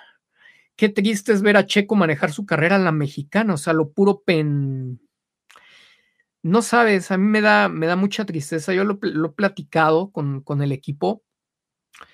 Siento, siento muy feo, ¿no? Porque los mexicanos, generalizando, somos unos cangrejos, no queremos que los otros destaquen, no queremos que los otros triunfen, somos egoístas, mala leche, en términos generales. Y cuando de repente eh, habemos personas, muchas en esta comunidad percepcionista, por supuesto, que sí nos gusta apoyar a, los demás, que sí nos gusta verlos triunfar, que sí entendemos que así se construye un tejido social sólido, dices, wow, o sea, yo me reconozco muy bueno en lo que hago, me ha costado trabajo, yo no puedo decir que así ha sido siempre. He tenido mis caídas, he aprendido, he tenido mis, mis errores, como, como lo tuve este fin de semana. Eh, me ha permitido madurar, tener la experiencia en lo que yo hago. Y dices, ah, lo que yo hago es algo que es normal que se haga con los demás pilotos, pero él no lo hace. Y no lo hace mayormente por ser mexicano. Y no es porque sea mexicano, sino porque como mexicano y gran cantidad de los latinoamericanos, esto se hace informalmente, a lo pen, como dice Moonwalker, ¿no? Entonces te da mucha tristeza que tú puedes apoyar profesionalmente a que los mexicanos, los latinoamericanos, cada día seamos más profesionales y dejemos de envidiar o dejemos de quejarnos de las, de las oportunidades que tienen los europeos. Pues, gran parte de la razón por la que los europeos tienen lo que tienen y lo han organizado de esa manera es porque lo, tienen muy estructurado. Y aquí todo se hace de manera reactiva, de, con el corazón, ¿no? Entonces sí nos falta dar ese, ese siguiente paso y, y, sí siento triste. La verdad es que en privado de repente siento mucha frustración. Dices, híjoles, o sea, la verdad es que a nadie en la vida le digo, te regalo algo, ¿no? ¿Por qué voy a regalar mi trabajo? Me ha costado pero es más grande que el propio Checo Pérez, lo que, lo que él podría realizar eh, socialmente si consigue el resultado. Y aparte no le va a afectar, el que lo va a disfrutar es él, el que va a quedar en la historia es él. Entonces es una razón para no ser egoísta y decir yo te ayudo, pero si no lo quiere hacer, no lo quiere hacer. Y si no lo hace, es altamente probable que no se llegue al resultado. Seguro no, pero es altamente probable que no llegue al resultado. Ya estamos en probabilidades. En Force India, no hacer trabajo mediático te, le generaba altas probabilidades de no llegar a un equipo top. Tardó, pero afortunadamente los astros se alinearon y llegó al equipo top. Pero no le afectaba tanto para el hecho de tener un asiento o no. Afectaba más el tener patrocinadores, el, el dar el llevar puntos, el tener eh, podios esporádicos. Y entonces se quedaron en esa zona de confort y se quedaron en esos usos y costumbres. Llegaron al equipo top y no evolucionaron de, la mano. Entonces dices, híjoles, pues en la parte de, de visión integral de tu carrera, pues eres un buen piloto y tienes buenos empresarios y grandes amigos y gente que ha estado ahí, pero pues, la visión no es para todos, ¿eh? El análisis no es para todos. Ustedes ven cuántos son supuestos analistas en la Fórmula 1, vacas sagradas, y, y, no salen, no salen de la misma narrativa, ¿no? Vámonos, Iván Montes, a todos ustedes, muchísimas gracias por un directo más, mi querido Eric Guzmán. Pásenla bonito, que tengan un buen inicio de semana, que nos venga un gran premio de Cataluña el próximo domingo. Hasta la próxima, Manuel Cedillo. Bye bye.